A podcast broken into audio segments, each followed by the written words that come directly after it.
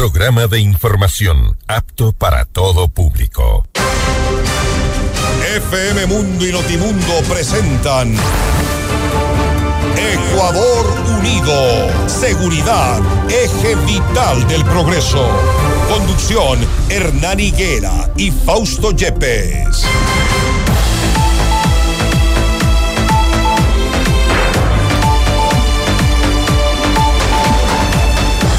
Oyentes del Ecuador y del mundo, bienvenidos a este especial de Ecuador Unido, un programa pensado precisamente para hacer un análisis, un contexto de la situación que está viviendo el Ecuador desde hace ya varios años.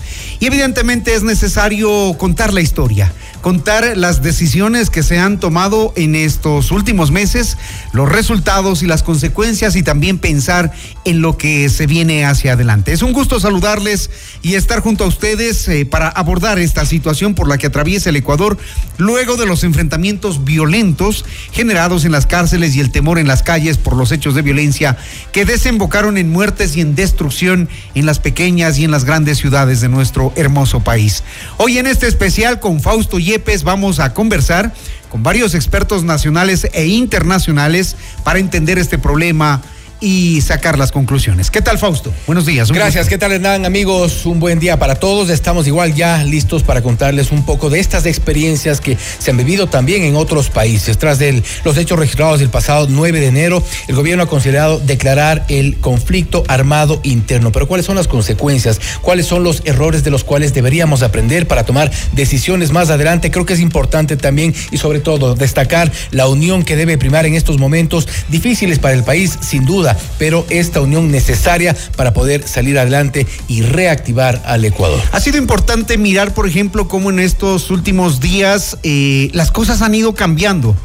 Desde que se firmó el decreto ejecutivo 111 y se permite la actuación de Fuerzas Armadas, por ejemplo, Fausto, ha cambiado el control en las cárceles y se ha empezado a generar una especie de un ambiente em, de mejoras para el país, porque las preocupaciones en las dos primeras semanas eran del sector empresarial, del sector productivo, encerrados en casa, ustedes con miedo, nuestros hijos en clases virtuales otra vez y empezamos como a encerrarnos por el miedo a la delincuencia.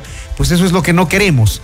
Hoy sabemos que ya hay algunos resultados que ya los vamos a analizar y lo que queremos es que ese Ecuador que hoy nos está escuchando, que ese Ecuador que hoy está sintiendo algo de respaldo, no totalmente todavía, quiere salir a trabajar y quiere fomentar la producción, el turismo, se vienen fechas importantes y eso es para nosotros relevante para el día de hoy decirles qué hacer a, las autoridades, incluso desde la perspectiva de los analistas y de los ciudadanos. Hay otras medidas de financiamiento, por supuesto, adicional a las que se están planteando pero es precisamente espacios como estos en los que vamos a conversar y a dialogar. Espacios importantes también para tomar otro tipo de decisiones, tomando en cuenta que no solo es el tema del combate a la delincuencia tal y como se lo ha concebido desde el gobierno, precisamente parte de esta reactivación necesaria para nuestro país, precisamente parte de esta reactivación educativa de todo el sector social, ha llegado también como parte de otras propuestas, pues hay analistas incluso que consideran que ciertas experiencias de otros países en otros años en décadas, hace décadas inclusive, podrían ser tomadas en cuenta para poder eh, dar una reactivación adecuada a nuestro país. Lo que contaba Hernán, precisamente lo que tú decías, el hecho de que los eh, chicos vayan vuelto a las clases virtuales. Esta presencialidad es necesaria, es urgente y también esta reactivación. No solo el problema está centrado en las cárceles, centrado en los grupos de delincuencia organizada. Hay otro tipo de medidas, hay otro tipo de eh, decisiones que deberían tomar por parte de las autoridades. Creo que eso es importante también analizarlo, tomar en cuenta y evidentemente ser parte de esta unión y ser parte de la solución sobre todo. El nombre de este especial es precisamente pensado en eso. Queremos que ustedes nos ayuden a pensar, a reflexionar en un Ecuador unido. Ya no queremos que ese Ecuador sea silencioso e inactivo. Queremos un Ecuador unido y activo. Así que bienvenidos. Aquí comenzamos.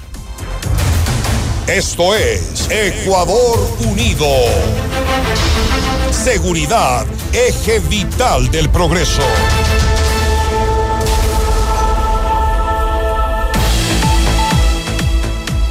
Revisamos entonces nuestra lista de invitados para hoy para analizar precisamente lo que habíamos dicho, las experiencias, las sugerencias, las decisiones y cuáles son las mejores opciones que tiene nuestro país esta vez que el, el futuro está precisamente en nuestras manos. La unión es la precisamente parte de las recomendaciones. El primer invitado será Francisco Santos, ex vicepresidente de Colombia. Hablará también sobre la experiencia de Colombia desde los años 60, qué ha ocurrido con Colombia a propósito del conflicto armado interno que se registró ya en ese país. ¿Cuál es la experiencia? ¿Cuáles son las recomendaciones? ¿Y cuáles son los errores, sobre todo, para poder evitar caer en ese tipo de errores en nuestro país. Un segundo invitado, Eric Saumed, experto en defensa, seguridad, convivencia y orden público. Vamos a aprender de las experiencias eh, pasadas y qué es lo que no debemos hacer o de lo que nos debemos cuidar en esta guerra interna que atraviesa el Ecuador.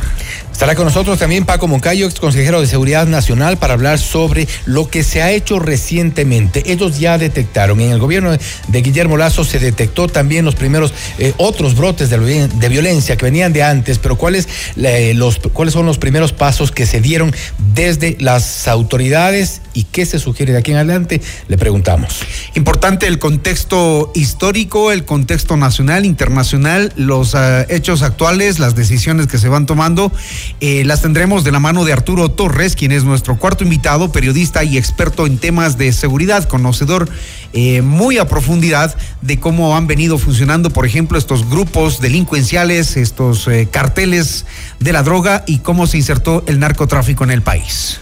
Y estará con nosotros también César Ulloa, politólogo, para dar un contexto más desde la política, cuál es la relación con todo eh, el, sistema de seguridad, el conflicto armado interno, le vamos a consultar precisamente. Importante el criterio, el comentario y el conocimiento del general Ernesto González, ex jefe del Comando Conjunto de las Fuerzas Armadas. Además, él fue uno de los eh, militares que debió encabezar todo este operativo después del el ataque de Angostura donde Colombia asesinó a Raúl Reyes como un trofeo de guerra porque necesitaban parar todas esas acciones que allá en el año 2008 se realizaban en un pedazo de frontera ecuatoriana con eh, limitante con Colombia, pero allí funcionaban campamentos eh, de Fuerzas Armadas Revolucionarias. Ya vamos a contarles.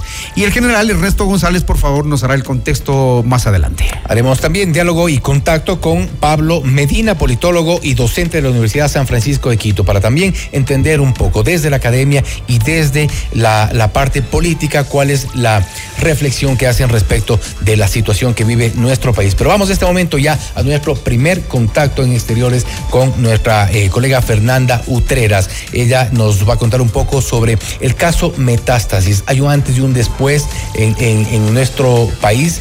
De, eh, pero vamos a ver más adelante, más adelante. Vamos a tener un contexto de lo que es ahora eh, el origen de esta problemática eh, delictiva, Fausto. El antecedente, como les decía, nos remonta hace 16 años, cuando en el 2007 el país iba a elecciones. Eh, y luego, después de que asume la presidencia Rafael Correa, empiezan a surgir varias cosas que no se daban. Después, que no se año, daban. Un año después, así es. Eh, Fernando Treras tiene el, el, reporte, Fausto. Así es, vamos a escucharle a Fernanda que nos cuente más sobre este contexto, importantes hechos históricos para contextualizar lo que hoy vive nuestro país. Fernanda. Gracias, Fausto. El conflicto armado interno declarado en el Ecuador tiene su origen en hechos que están registrados en las páginas de la historia del país. En 2008, Colombia atacó con bombas y disparos un campamento guerrillero, donde las FARC, desde territorio ecuatoriano, planificaban sus actos narcodelictivos y terroristas, y además hacían gestiones cuestionadas con los políticos de ese entonces y quienes se embarcaban en el poder. Acciones y silencios de gobiernos pasados que dejan consecuencias graves. En la siguiente recopilación periodística preparada por Hernán Higuera, veremos y escucharemos cómo se inició este problema. Ecuador, antes considerado uno de los lugares más seguros de la región, ha experimentado un cambio preocupante, convirtiéndose en uno de los lugares más peligrosos. Desde el 2016 hasta 2022, las bandas rivales han aumentado cuatro veces la tasa de homicidios nacional, sumiendo a la población en un clima de inseguridad sin precedentes. ¿Pero qué pasó? Retrocedamos 16 años. En la madrugada del 1 de marzo de 2008. Esa fecha se produjo el bombardeo de Colombia a Angostura, territorio ecuatoriano. Este evento marcó el inicio de la realidad que enfrentamos hoy. Colombia y Estados Unidos sabían que desde el permisivo Ecuador, alias Raúl Reyes, líder de las FARC, buscaba establecerse económica y políticamente con el apoyo de un gobierno socialista. Y lo lograron. La operación Fénix sorprendió al presidente ecuatoriano Rafael Correa, quien había prometido una patria altiva y soberana. Sin embargo, la realidad era diferente. Actividad delictiva camuflada y silenciosa. Es lo que teníamos en un pedazo de selva ecuatoriana. Las acciones del ejército colombiano en Ecuador pusieron fin a esas irregulares actividades del Frente 48 que traficaba drogas, armas y recibía líderes de izquierda. En la cumbre de Río del 2008, el expresidente Álvaro Uribe de frente, mirándolo a la cara, a los ojos, le dijo a Rafael Correa sobre lo que sucedía en Angostura. Lo que yo no puedo aceptar es que primero el Ecuador diga que no tiene relaciones, que es bueno investigar quién es el que las tiene con la FARC. Uribe entregó a Correa documentación de los computadores de Raúl Reyes que implicaba a funcionarios del gobierno ecuatoriano con nombres y apellidos. Atendimos visita del ministro de Seguridad de Ecuador, Gustavo Larrea. En adelante, Juan, quien a nombre del presidente Correa trajo saludos para el camarada Manuel y el secretariado. Expuso lo siguiente. Esto es lo que la FARC dice que dijo Gustavo Larrea. Aquí han acusado a la campaña y a integrantes del gobierno por eso le pido que sea el presidente Correa el que adelante esta investigación. Si el presidente Uribe cree que hay otro Raúl Reyes en Santo Domingo, viene y los bombardea. Si le queda una computadora, va a decir más encima que tú eres el culpable del bombardeo. Llegaremos a capturarlo con la coordinación del gobierno dominicano y a través de su policía. Serénese, presidente Uribe, cálmese, cálmese. Qué difícil es creerle a alguien. No me aplique, el cinismo que tienen los nostálgicos del comunismo. No me aplique ese cinismo con que engañan a sus pueblos. Desde entonces se descubrió la conexión de las FARC con carteles de droga, terroristas y organizaciones de izquierda. En el 2009 esto se ratificaba. Un video de alias Mono Jojoy confirmó su injerencia en la política ecuatoriana con recursos económicos, que siempre se ha negado. Ayuda en dólares a la campaña de Correa y posteriores conversaciones con sus emisarios, incluidos algunos acuerdos según documentos en poder de todos nosotros, los cuales resultan muy comprometedores en nuestros nexos con los amigos. A pesar de ello, los acuerdos con las FARC nunca se investigaron adecuadamente. Correa nunca los calificó de terroristas. La Comisión de la Verdad creada por Correa advirtió sobre lo que estaba sucediendo fue la primera vez que se hablaba de la narcodemocracia en el Ecuador. Fue el presidente de la Comisión de la Verdad, Francisco Huerta Montalvo, quien le dijo al país esto. Porque de otra forma, sin complicidad oficial, no se entiende que pueda pasar todo lo que ocurre. Y ya hemos visto narcoestados en otras partes de América Latina y del mundo. Y las vinculaciones siempre son incluso de un sector del tráfico que a partir de sus vinculaciones oficiales tiene facilidades en contra de otro sector. Eso ha venido pasando hasta en Colombia, aquí al lado, y dicen que está pasando en México. La mejor estrategia es poner a unos traficantes contra otros con complicidades oficiales. Así ha venido ocurriendo. Pero eso no es ninguna cosa que resulte grata para el país que la sufre. Entonces necesitamos insistir en que haya aclaraciones válidas, dignas de ser escuchadas, y no esta maldita visión de siempre echarle la culpa a la prensa corrupta o a la oposición. La expulsión de la base militar estadounidense en Manta marcó otro punto crítico. Dejó un vacío en la vigilancia costera y facilitó la entrada de carteles de droga. Para entonces el Ecuador no tenía radares. Tenían vía libre los grupos delictivos. La llegada de los carteles mexicanos y la mafia albanesa empeoraron la situación, comprando cocaína colombiana y utilizando a grupos locales para su envío desde Ecuador hacia Estados Unidos y Europa. La crisis se fue agravando por decisiones económicas y políticas como la reducción del gasto público y la austeridad bajo la administración de Lenin Moreno, sumado a los efectos de la pandemia. La abundancia de dinero en manos de la delincuencia organizada ha corrompido instituciones, ha debilitado la capacidad del Estado ecuatoriano para combatir al narcotráfico y la creciente inseguridad. Antes de cerrar, Fausto y Hernán, si bien esa es parte de lo que nos deja la historia, hay que recordar que el actual conflicto armado interno también se evidenció tras la fuga del cabecilla de la banda de los choneros, Adolfo Macías alias Fito, y otros delincuentes que ahora son buscados por las autoridades. Hernán y Fausto siguen ustedes con más de Ecuador Unido. Gracias a Fernanda Utreras, nos ha dado un contexto importante presentando también esta nota de Hernán Higuera respecto de lo que ocurrió desde el 2008 en nuestro país. Ha sido un avance paulatino, un avance eh, de a poco lo que hemos vivido en nuestro país respecto de este de la violencia. Hoy creo que llegamos a un punto eh, en el que se ha tocado fondo. Y lamentablemente gobiernos pasaron y no hicieron absolutamente nada para evitar que el Ecuador llegue hasta el punto en el que hemos estado el día de hoy.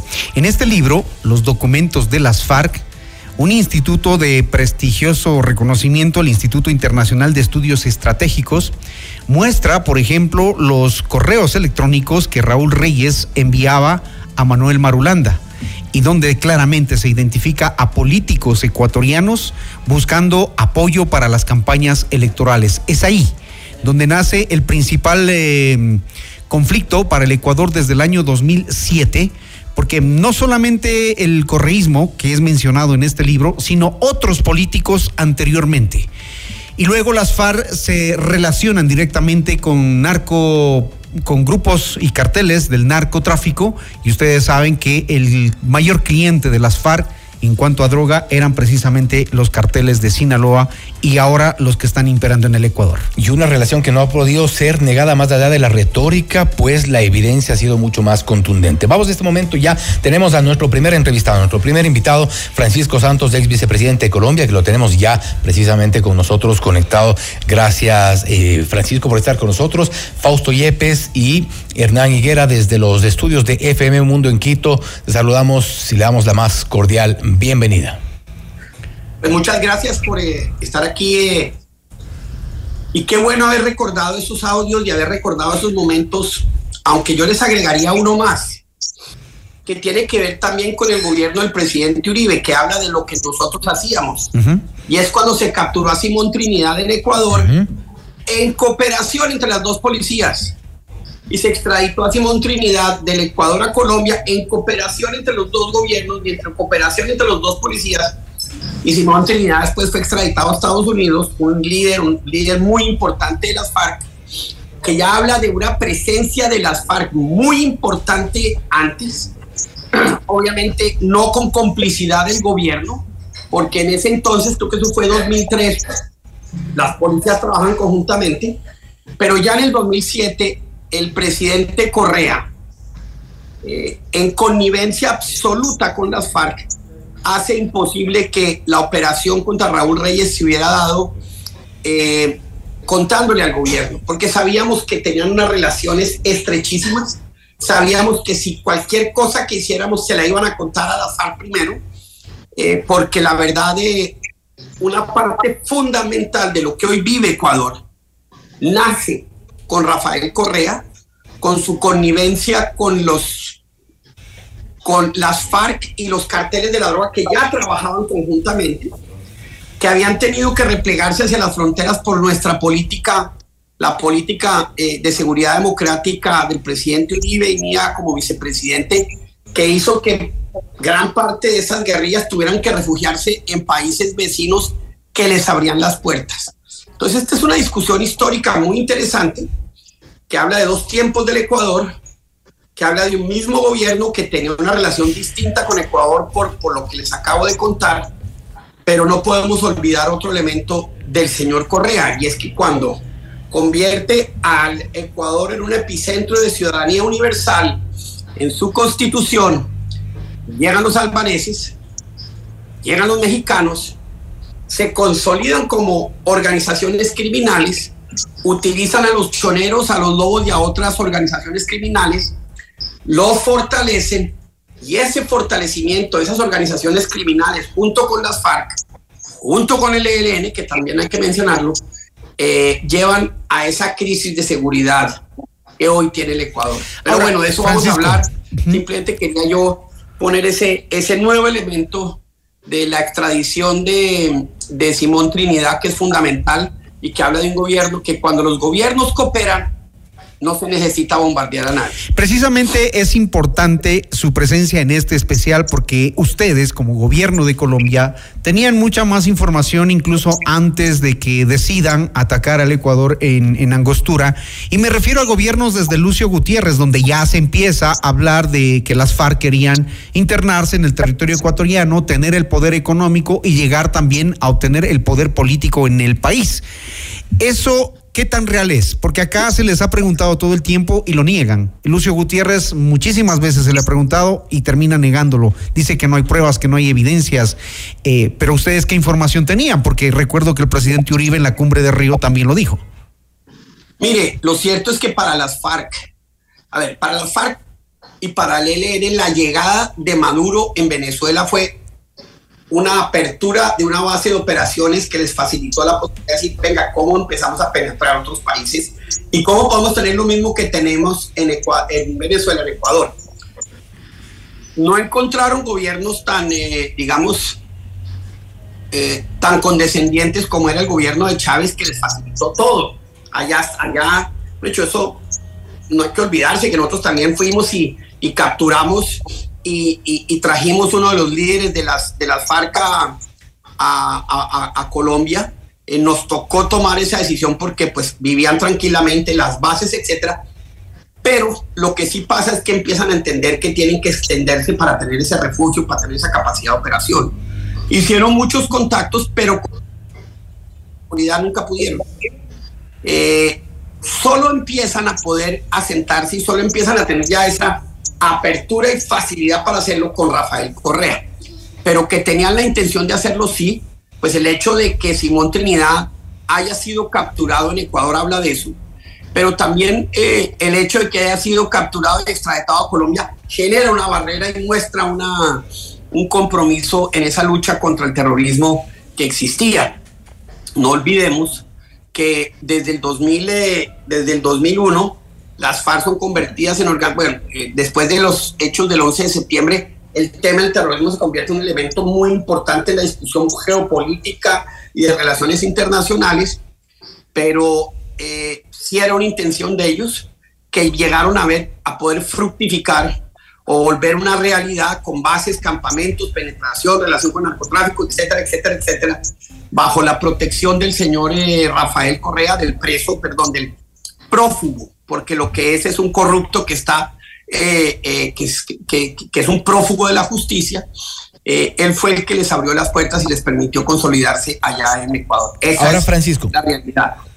Ahora, Francisco, me llama mucho la atención, por ejemplo, el hecho de eh, el tiempo que le tomó a Colombia haber llegado a este punto, la violencia generada desde los años 60, este enfrentamiento entre el Estado colombiano, por ejemplo, las bandas, eh, los grupos guerrilleros de extrema izquierda, los grupos paramilitares de extrema derecha, llegando ya después para eh, ser permeados por carteles de narcotráfico, bandas organizadas y ya la política. Esto le ha tomado a Colombia varias décadas. No obstante, un proceso similar, que es lo que hemos relatado desde el reportaje que escuchamos, lo que nos eh, has podido contar de la, de la experiencia también desde Colombia, en esta relación Colombia-Ecuador, pero qué es lo que ocurre en nuestro país, acá en Ecuador.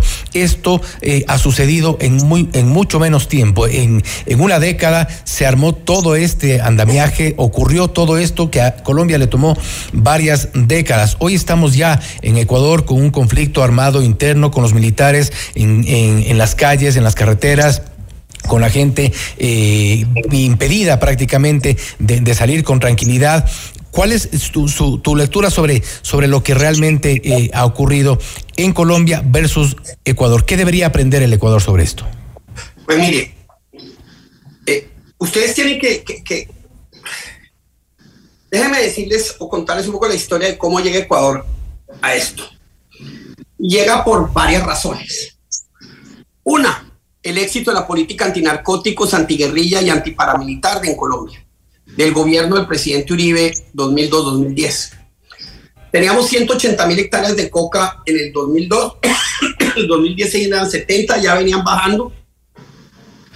La guerrilla creciente empieza a ser combatida y tiene que refugiarse en las fronteras y en el Pacífico colombiano, irse a las zonas más remotas.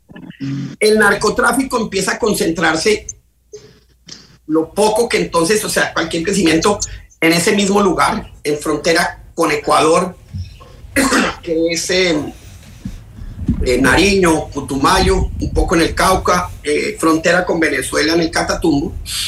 Eh, los paramilitares extraditados, se extraditó aquí, eh, la gente se le olvida que se extraditaron todos los líderes de los paramilitares.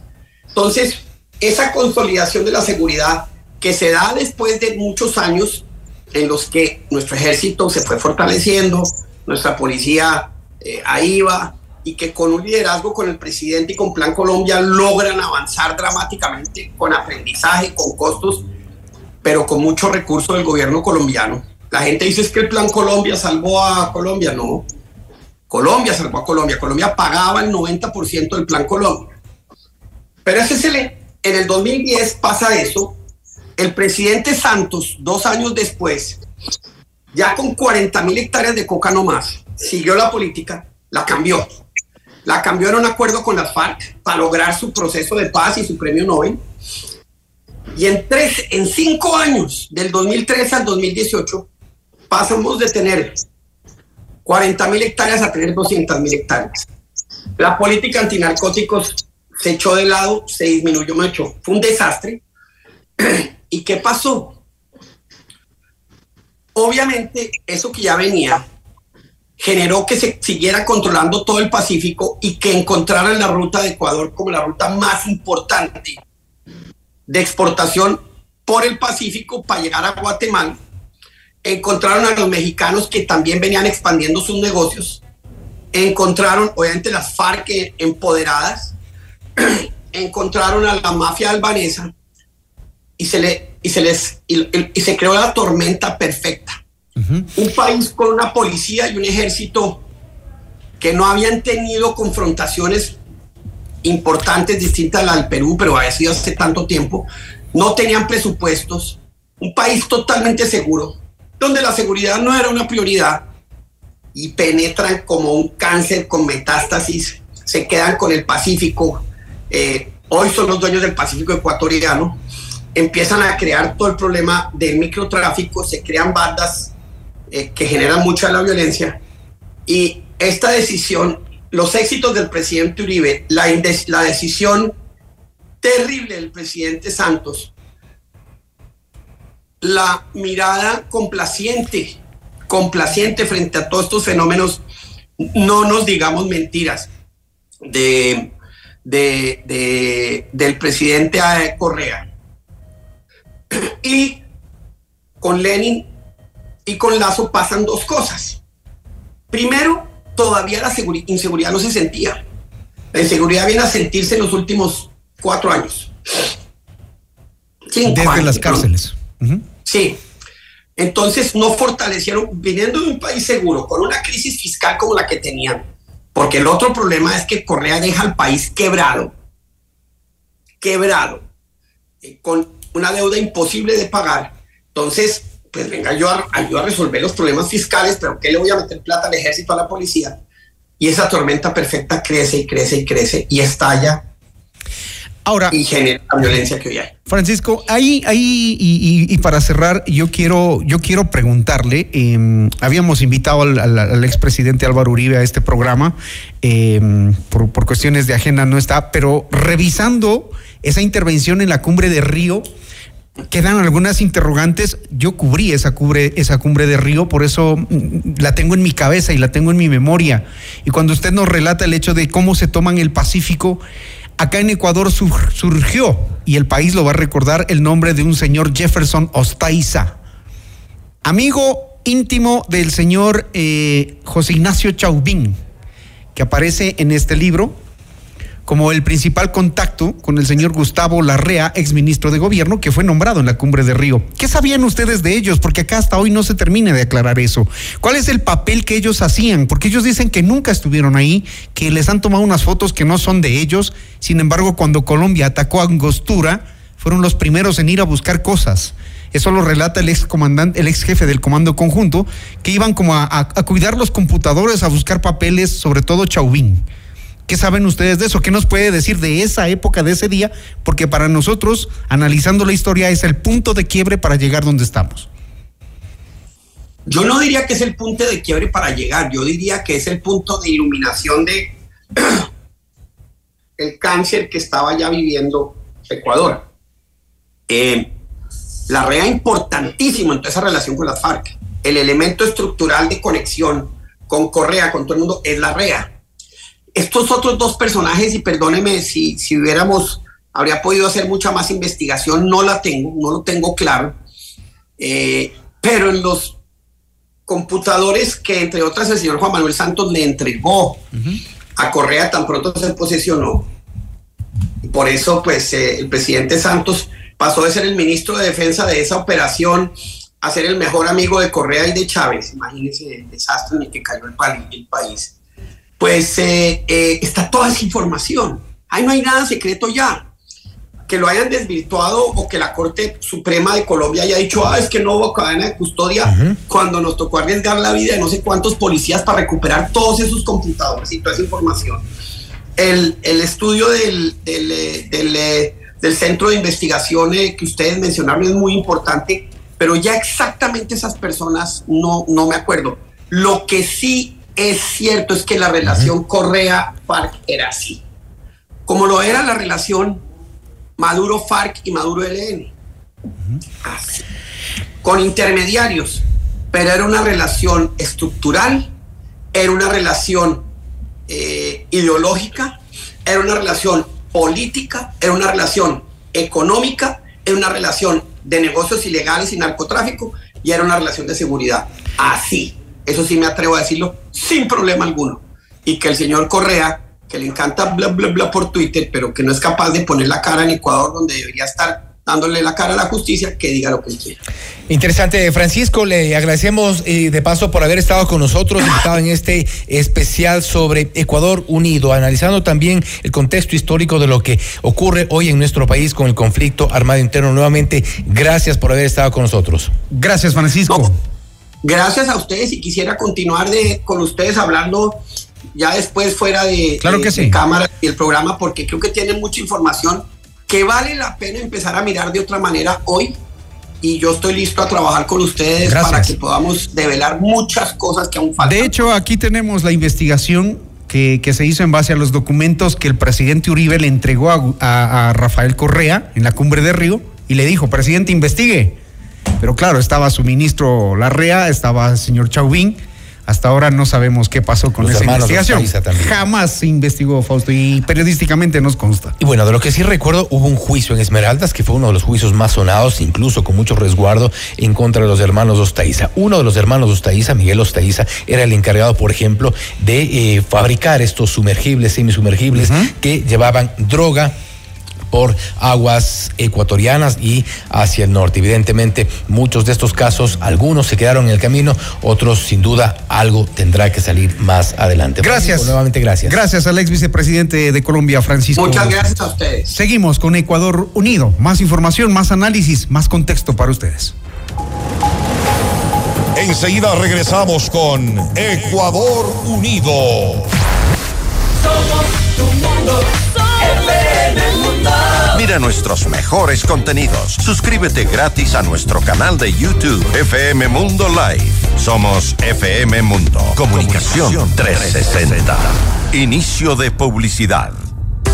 Live and Hope, el primer centro de excelencia en tratamientos ambulatorios, con personal médico especializado y alta tecnología, en un ambiente cálido y seguro. 11 años innovando la salud en el Ecuador. Aplicamos tratamientos de quimioterapia, terapias biológicas, antibióticos, vitaminas intravenosas, hemoderivados, cuidados paliativos, a domicilio y mucho más. Live and Hope, el único centro de excelencia del país para tratamientos de cáncer, artritis y enfermedades crónicas. Visita www.liveandhope.es o llama al 1-800 pacientes, 1-800-722-436. Live and Hope, la pasión por tu vida la vivimos nosotros. Consulte a su médico. ¿Necesitas tiempo contigo misma? Te comparto tres momentos para disfrutar en Mall El Jardín. 1. El helado de chocolate lo puede todo. Pide una copa extra grande. 2. Pruébate looks diferentes y sorpréndete a ti misma. 3. Un corte de cabello radical que ni tu perro te reconozca. Mole el Jardín. Muchos momentos en un solo lugar. Tu bienestar merece más seguridad y cuidado integral. Tu bienestar merece más atención médica de calidad. Tu bienestar merece más tecnología y comodidad. Porque tu bienestar merece más. Nuevo Metro Red La Carolina. Te esperamos en la Avenida República entre Pradera y Almagro. Agenda tu cita al 02 400 3030. Metro Red Centros Médicos. Parte del Grupo Hospital Metropolitano. Qué lindo tener esos amigos a los que les dices, ¿vamos por una hamburguesa? ¡De una! ¿Vamos por un heladito? ¡De una! De una es una respuesta que a todos nos gusta oír y también es una billetera digital para pagar y enviar dinero al instante, sin comisiones ni costos extras. Ya somos más de un millón. Únete desde App Store o Google Play y paga con descuento en los mejores restaurantes del país. Indoauto, el concesionario Chevrolet con más de 50 años de trayectoria, combina experiencia e innovación para brindarte el respaldo y la asesoría que necesitas. El Indu Territorio es confianza, garantía y servicio personalizado. Encuentra una agencia Indoauto a cada 150 kilómetros entre Quito y Guayaquil. Descubre el Indu Territorio y vive la mejor experiencia en ventas y servicio. En Indoauto tenemos un Chevrolet para todos. Visita nuestra agencia en Quito, ubicada en las Naciones Unidas 1780 y América. Me pidieron que les hable sobre los campus y la modalidad presencial de la Universidad de Indoamérica. Pero yo prefiero contarles que cuando vengo a clases disfruto cada día porque estoy creando mi propia historia. No importa la carrera que tú escojas, lo que importa es que serás el protagonista de todo lo que hagas. Matricúlate en modalidad presencial. Más información en www.indoamerica.edu.es. Universidad Indoamérica. Crea tu propia historia. Somos tu mundo. FM Mundo. Somos FM Mundo. Comunicación 360. Fin de publicidad. Continuamos presentando Ecuador Unido.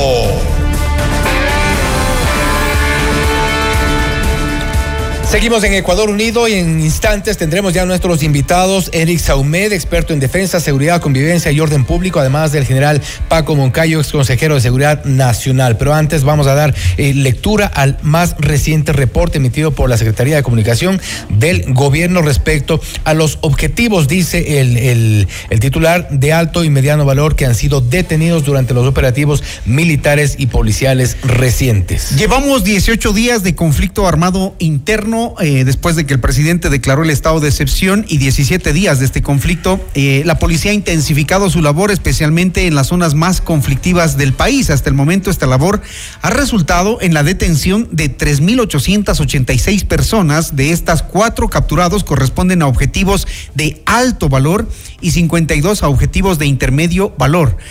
Ayer el gobierno y las Fuerzas Armadas encontraron, después de los operativos en las cárceles, celulares y en ellos información que les han permitido determinar 250 objetivos de alto valor, a los que en este preciso instante las Fuerzas Armadas y la policía están buscando. Y cabe destacar que de acuerdo a este boletín emitido por las autoridades, hay eh, de momento han sido puestos a órdenes del sistema judicial responsable de emitir las decisiones correspondientes. Estas acciones, dice el texto, son parte de los más de 46.900 operativos efectuados a nivel nacional entre el 9 y el 26 de enero. Esperemos, eso sí, que las autoridades del sector justicia hagan lo que corresponde. Ya vimos como en esta semana uno de los detenidos fue liberado precisamente por parte de una jueza. Ese tipo de situaciones son las que realmente a veces les hacen bajar los, los brazos a la policía, pero bueno, hay que seguir y hay que también cuestionar cuando hay que cuestionar, aplaudir cuando hay que aplaudir. Vamos a este momento, ya estamos con nuestros invitados. Eric Saumed, experto en defensa, seguridad, convivencia y orden público, además del general Paco Moncayo, ex consejero de Seguridad Nacional. Bienvenidos. Eric, buenos días. Buenos días. Eh, muchas gracias por la invitación y bueno, a sus órdenes desde este momento. Gracias, general Moncayo. Bienvenido a este especial. Muy buenos días, qué gusto estar con ustedes. Un saludo a todos los participantes en este programa tan interesante y oportuno. Aquí a la disposición para poder conversar sobre este tema que tiene a los ecuatorianos y creo que al continente entero en vilo. General Muncayo, yo quiero empezar preguntándole, eh, hemos visto, hemos revisado los antecedentes, cómo viene creciendo este tema delictivo y de inseguridad en el país y cómo el narcotráfico, efectivamente, después de las advertencias que hacía Francisco Huerta, terminó como, como estamos. Le quería preguntar, desde el gobierno de Guillermo Lazo, cuando usted se incorpora al gobierno llamado por el presidente Lazo, había como un respiro en la colectividad porque pensábamos que en manos del general Moncayo y del general Wagner Bravo se iba a definir una estrategia para ponerle fin, para ponerle fin y frenar todo esto que la gente venía sintiendo en sus negocios y en las calles, las vacunas, los asaltos, los robos, los secuestros. ¿Qué pasó, general? ¿Por qué no se pudo hacer o implementar lo que hoy vemos que se está implementando? El problema fundamental es que el Ecuador ha vivido durante muchos años sin una doctrina de seguridad, sin un verdadero sistema de seguridad. Se ha improvisado tanto en seguridad. Hubo todo un sistema que funcionó magníficamente. Enfrentamos dos conflictos internacionales con el Perú, todo el problema del paro vive y de la insurgencia comunista llegó el, gobierno de Correa y dijo que este era un sistema impuesto por los Estados Unidos para oprimir a los pueblos de América Latina y cambió todo, cambió todo, pero sí tuvo un sistema, un sistema adecuado a sus intereses. Parto de decir que el enemigo eran las Fuerzas Armadas y que hubo un periodo largo en el que el propio presidente iba a los cuarteles a decir que las tropas se subleve contra los oficiales o que decía que los oficiales comen en China y la tropa en lata, cosas que no se pueden esperar, por supuesto, de un eh, jefe de Estado y comandante, además de las Fuerzas Armadas, o por lo menos con orden de nuestra Constitución, la más alta autoridad. Entonces, cuando terminan los 10 años de, del gobierno del presidente Correa, llega Lenín Moreno del mismo partido, y cierra ministerios, abre ministerios, encarga todo lo que es seguridad a, la señora ministra de Gobierno y al ministro de Defensa. Se va Lenny Moreno, llega Lazo, crea la Secretaría de Seguridad, pero no le dan la importancia que debe tener un sistema. Crea el Ministerio del Interior y llega el presidente. No voy, como usted verá, pasa otra vez las responsabilidades del Ministerio del Interior a la ministra de Gobierno. O sea, eso no puede pasar en seguridad. Lo que hemos vivido en el país es esto, improvisación, populismo, por ejemplo. ¿Pero qué faltó, general?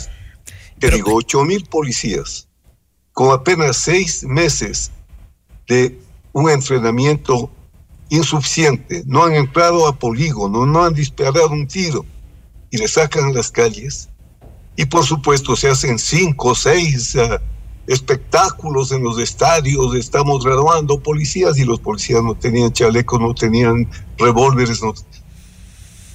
Así no se puede trabajar en seguridad. Pero, pero general, eh, ¿Y qué faltó, qué faltó desde el gobierno? Porque el diagnóstico de alguna forma estaba dado. Ya sabíamos desde el, desde el gobierno de Lenín Moreno que había una crisis carcelaria, por ejemplo, que estos grupos de delincuencia organizada comenzaron ya a reproducirse. En, en muchos casos se abrían estas ramificaciones. Hoy por hoy tenemos, de acuerdo al decreto 111 del presidente Novoa, identificadas 22 bandas de delincuencia ya catalogadas como terroristas. Es decir, hay algunos nombres que ni siquiera los pensábamos, pensábamos que existían. ¿Qué pasó después de este diagnóstico? Porque el gobierno del presidente Guillermo Lazo, de alguna forma creo que fue la sensación, o ha sido la sensación de los ecuatorianos, eh, hubo, hubo una deuda gigante con el tema de la seguridad. Por supuesto, eh, había creado la dirección, perdón, la Secretaría de Seguridad. Habían pedido el apoyo del Reino Unido. El Reino Unido vino, hizo un estudio a fondo y presentó un informe con recomendaciones. Llegué, llegué, yo me reuní con los mejores expertos de la Universidad de Defensa, del Centro de Estudios Estratégicos de la Universidad de Defensa, de eh, la Academia Militar de Defensa Conjunta, con quienes comparto la docencia, y presentamos un informe con acciones inmediatas, mediatas, de mediano y largo plazo. Cuando llegamos, vino la gente de la, de la Embajada del Reino Unido a hablar conmigo y nos dijo, hace seis meses presentamos un informe con recomendaciones, pero no se ha cumplido una sola recomendación. Pedí el informe, lo analizamos, era muy similar al nuestro, porque como en cualquier otra ciencia, en la ciencia de la seguridad, no hay pues uh, diferencias enormes, hay paradigmas distintos, en fin.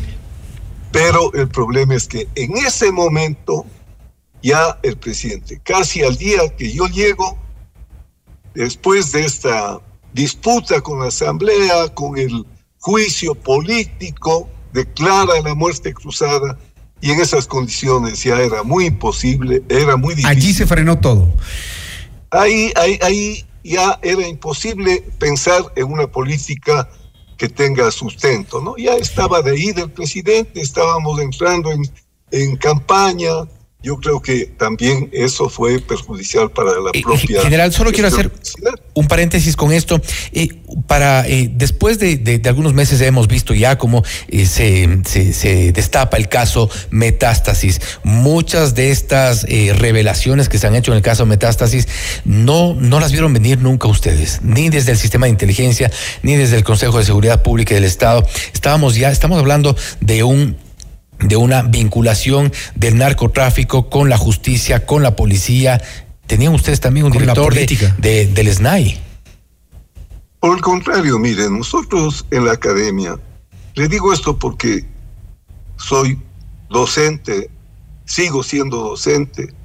En el tema hemos trabajado arduamente en el nivel académico, pero hace 20 años antes de que Francisco Huerta Montalvo diga lo que estaba sucediendo, ya hemos informado a las autoridades a través de conferencias, de eventos académicos, lo que estaba pasando. Pero yo le voy a preguntar a usted y a las personas que nos escuchan, ¿quién es el responsable de proteger a la sociedad, al territorio, de ejercer la soberanía. ¿Cuál es el titular del poder? El Estado, ¿no es cierto? Pero ya el Estado estaba contaminado. Mire usted, el Estado ha venido contaminado, no ha cumplido las funciones que le correspondían. ¿Cómo se conformó la justicia? ¿Quién dijo le voy a meter la mano a la justicia? Cómo se hizo el concurso para la Corte Nacional de Justicia después del referendo tramposo, poniéndole uno a los mejores en la entrevista y diez a los que querían que vayan vayan y, allí. Y, y esos procesos que se vienen tuvimos, pero si esto no es que ahora revienta. Y esos procesos se vienen repitiendo aún, ¿no? Hasta hoy. Hasta hoy acabamos de ver como un proceso tramposo de elección de, elección de, de jueces por suerte se logró frenarlo porque querían repetirlo. Eric Saumet, buenos días, bienvenido a este, a este especial. Experto en defensa, seguridad, convivencia y orden. Si ya sabíamos, incluso antes de que Francisco Huerta Montalvo nos advierta, ¿por qué no se hizo una alerta fuerte para que el país se despierte y no esté viviendo lo que hoy vive, esta pesadilla? Eric. A ver, eh, yo creería, bueno, buenos días para todos, que el narcotráfico en este momento es un problema de carácter regional. No solamente un problema de Colombia, no es solamente un problema de Venezuela, no es solamente un problema de Ecuador, Perú, Bolivia, sino que es ya ni siquiera regional, sino continental. Eh, todos conocemos los problemas asociados al narcotráfico que está viviendo en este momento Centroamérica, los países que acabo de mencionar y el resto de Sudamérica. Sin embargo, no hemos sido capaces como naciones de afrontar una solución o afrontar el problema a través de eh, una panoplia de soluciones que nos permitan comenzar a combatirlo. Entre otras cosas, porque creo que a la fecha no hemos entendido realmente el problema como tal. A ver, y, les, y, y traigo a colación lo siguiente. La guerra contra el narcotráfico, que es lo que en este momento está desarrollando su país, ¿no? Frente a la arremetida de estos grupos delincuenciales organizados, fue declarada en su momento por el presidente Nixon eh, hace ya casi 60 años. Y todos conocemos de sobra cuáles han sido los resultados. Entonces, es evidente que tenemos que eh, cambiar el paradigma de la lucha frente al narcotráfico y abordarlo de otra manera. Eh, eso como o en principio para entender por qué ninguna nación, ningún país ha sido capaz de combatirlo de manera efectiva. ¿Cuál es la forma efectiva? ¿Cuál es la forma efectiva, Eric? Entenderlo. El narcotráfico en esencia no es un problema de seguridad, es un problema de salud pública, que tiene implicaciones o que afecta la seguridad, pero es un problema de salud pública. Y nosotros hemos venido atacando, y la prueba es lo que se está haciendo en el Ecuador, independientemente de que sea bueno o malo, hemos venido atacando es la oferta cuando debemos combatir también el consumo de manera preventiva. Es que las soluciones están dadas y brindadas. Y, allí, y allí eso pasa por temas de educación, salud, prevención, pero que lo hagan los grandes consumidores. Ayudaría muchísimo. Es que los grandes consumidores ahora no están solamente en el exterior, sino aquí en América Latina. Y le, le traigo a colación lo siguiente. Colombia fue víctima en su momento del éxito del Plan Colombia nosotros tenemos o teníamos una tasa de eh, interdicción de alrededor de entre el 40 y el 50%. En su momento, cuando el tonelaje total de cocaína producida por Colombia no superaba o era alrededor de las 900 a 1000 toneladas, las Fuerzas Armadas colombianas decomisaban alrededor de 450 toneladas. Eso supuso una presión sobre estas organizaciones dedicadas al narcotráfico en Colombia, porque estaban teniendo pérdidas cada vez mayores. Y hace aproximadamente 10, 12 años, 2012, 2013, comenzamos a observar eh, un aumento del microtráfico. Para 2017 se estimaba que de ese 100% de toneladas que no le lograba incautar la fuerza pública, un 20 se colocaba en el mercado interno. Ahora, Eric, Sí, eh, quería un poco hacer una reflexión en cuanto a, esta, a esta, eh, a este, al frente que se le ha hecho a, los grupos de narcotráfico en general, porque si bien las fuerzas armadas, los grupos políticos, los presidentes, los jefes de Estado en, su momento, en toda América Latina, en toda la región, han sido los encargados o deberían ser los encargados de la solución han sido ya parte del problema. Y es un poco lo que habíamos contextualizado al inicio de este programa, porque eh, ya el narcotráfico ha cooptado a la justicia, ha cooptado a la política, ha cooptado a las empresas, ha cooptado al sector industrial inclusive. ¿Cómo, cómo lograr esa solución cuando quienes son los encargados de, de dar las alternativas ya son parte del problema? Bien, por, por el enorme poder de, de penetración y de, la corrupción que genera precisamente el narcotráfico por los volúmenes de dinero que, que se manejan. Pero eso es producto también, o en parte producto también de no haber abordado ese problema de la manera en que lo traigo a, o lo he, lo he planteado. Eh, pero fíjese, por ejemplo, Colombia ha sido exitosa en su lucha aparentemente exitosa en su lucha contra el narcotráfico porque ha desmantelado organizaciones dedicadas exclusivamente a ese, a ese, a ese negocio. Eh, sin embargo, producto del conflicto interno que vivimos y de procesos de paz que han venido desarrollándose no de manera reciente, sino desde finales de la década de los 80, eh, no hemos podido, entre otras cosas, porque no ha habido la voluntad suficiente, no solamente de la clase política colombiana, sino de la nación entera, de eh, tomar las decisiones que nos lleven a solucionar de manera definitiva ese problema. Y hace poco en el Congreso colombiano se planteó la posibilidad de regularizar el consumo de ciertas sustancias alucinógenas y eh, ese proyecto o esa propuesta no pudo pasar por el Congreso colombiano y eh, recibió un rechazo mayoritario por parte de la población colombiana que se reflejó en encuestas. Sin embargo, eso no significa que sea la solución que tarde que temprano debamos eh, asumir. Yo siempre he venido considerando que lo que en este momento vive América Latina respecto al narcotráfico fue lo que en su momento vivió Estados Unidos en la década de los 20 y 30, inicios de los 30 con el alcohol. Y ellos se dieron cuenta que la, la, la solución perfecta era la regularización más que la legalización. Entonces, mientras nosotros no abordemos de manera integral el problema del narcotráfico como, como un problema de salud pública que tiene consecuencias tanto en la seguridad ciudadana como en la convivencia ciudadana, como en el orden público y ya desde el punto de vista de seguridad hemisférica, esto va a ser cíclico. Y el ejemplo eh, perfecto de eso es Colombia. Nosotros hemos venido sufriendo los, las consecuencias del narcotráfico de manera cíclica desde los años 70. Eric, ahí tenemos una primera propuesta, ¿no? Una primera propuesta a nivel regional abordar el tema del narcotráfico como un problema de salud pública. Volvemos con el general Paco Moncayo. Espéranos unos segunditos, por favor, Eric, eh, para ir concluyendo el diálogo.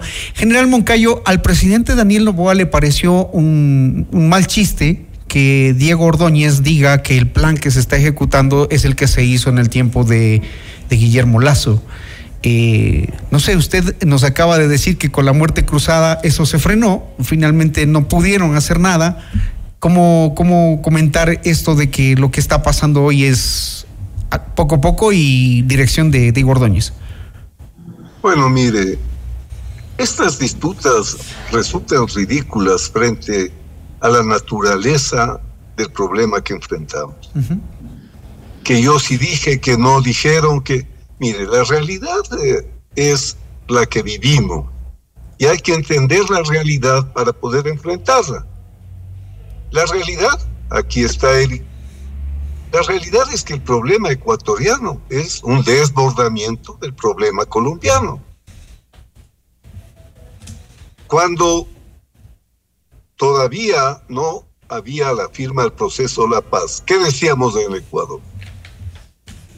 El Ecuador por el norte limita con las FARC, porque el Estado colombiano no estaba presente en los departamentos fronterizos con nuestro país.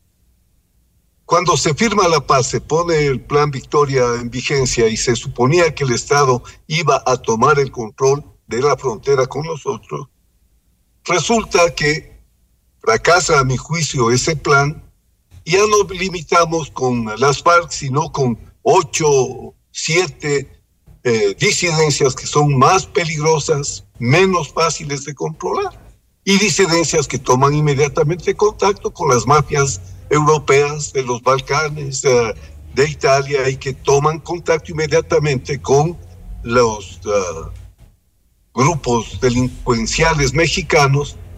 O sea, miren, lo que ha dicho Eric es algo real. Este no es el problema de un país. Nosotros el problema ecuatoriano es que estamos entre el primero y segundo más grandes productores de cocaína.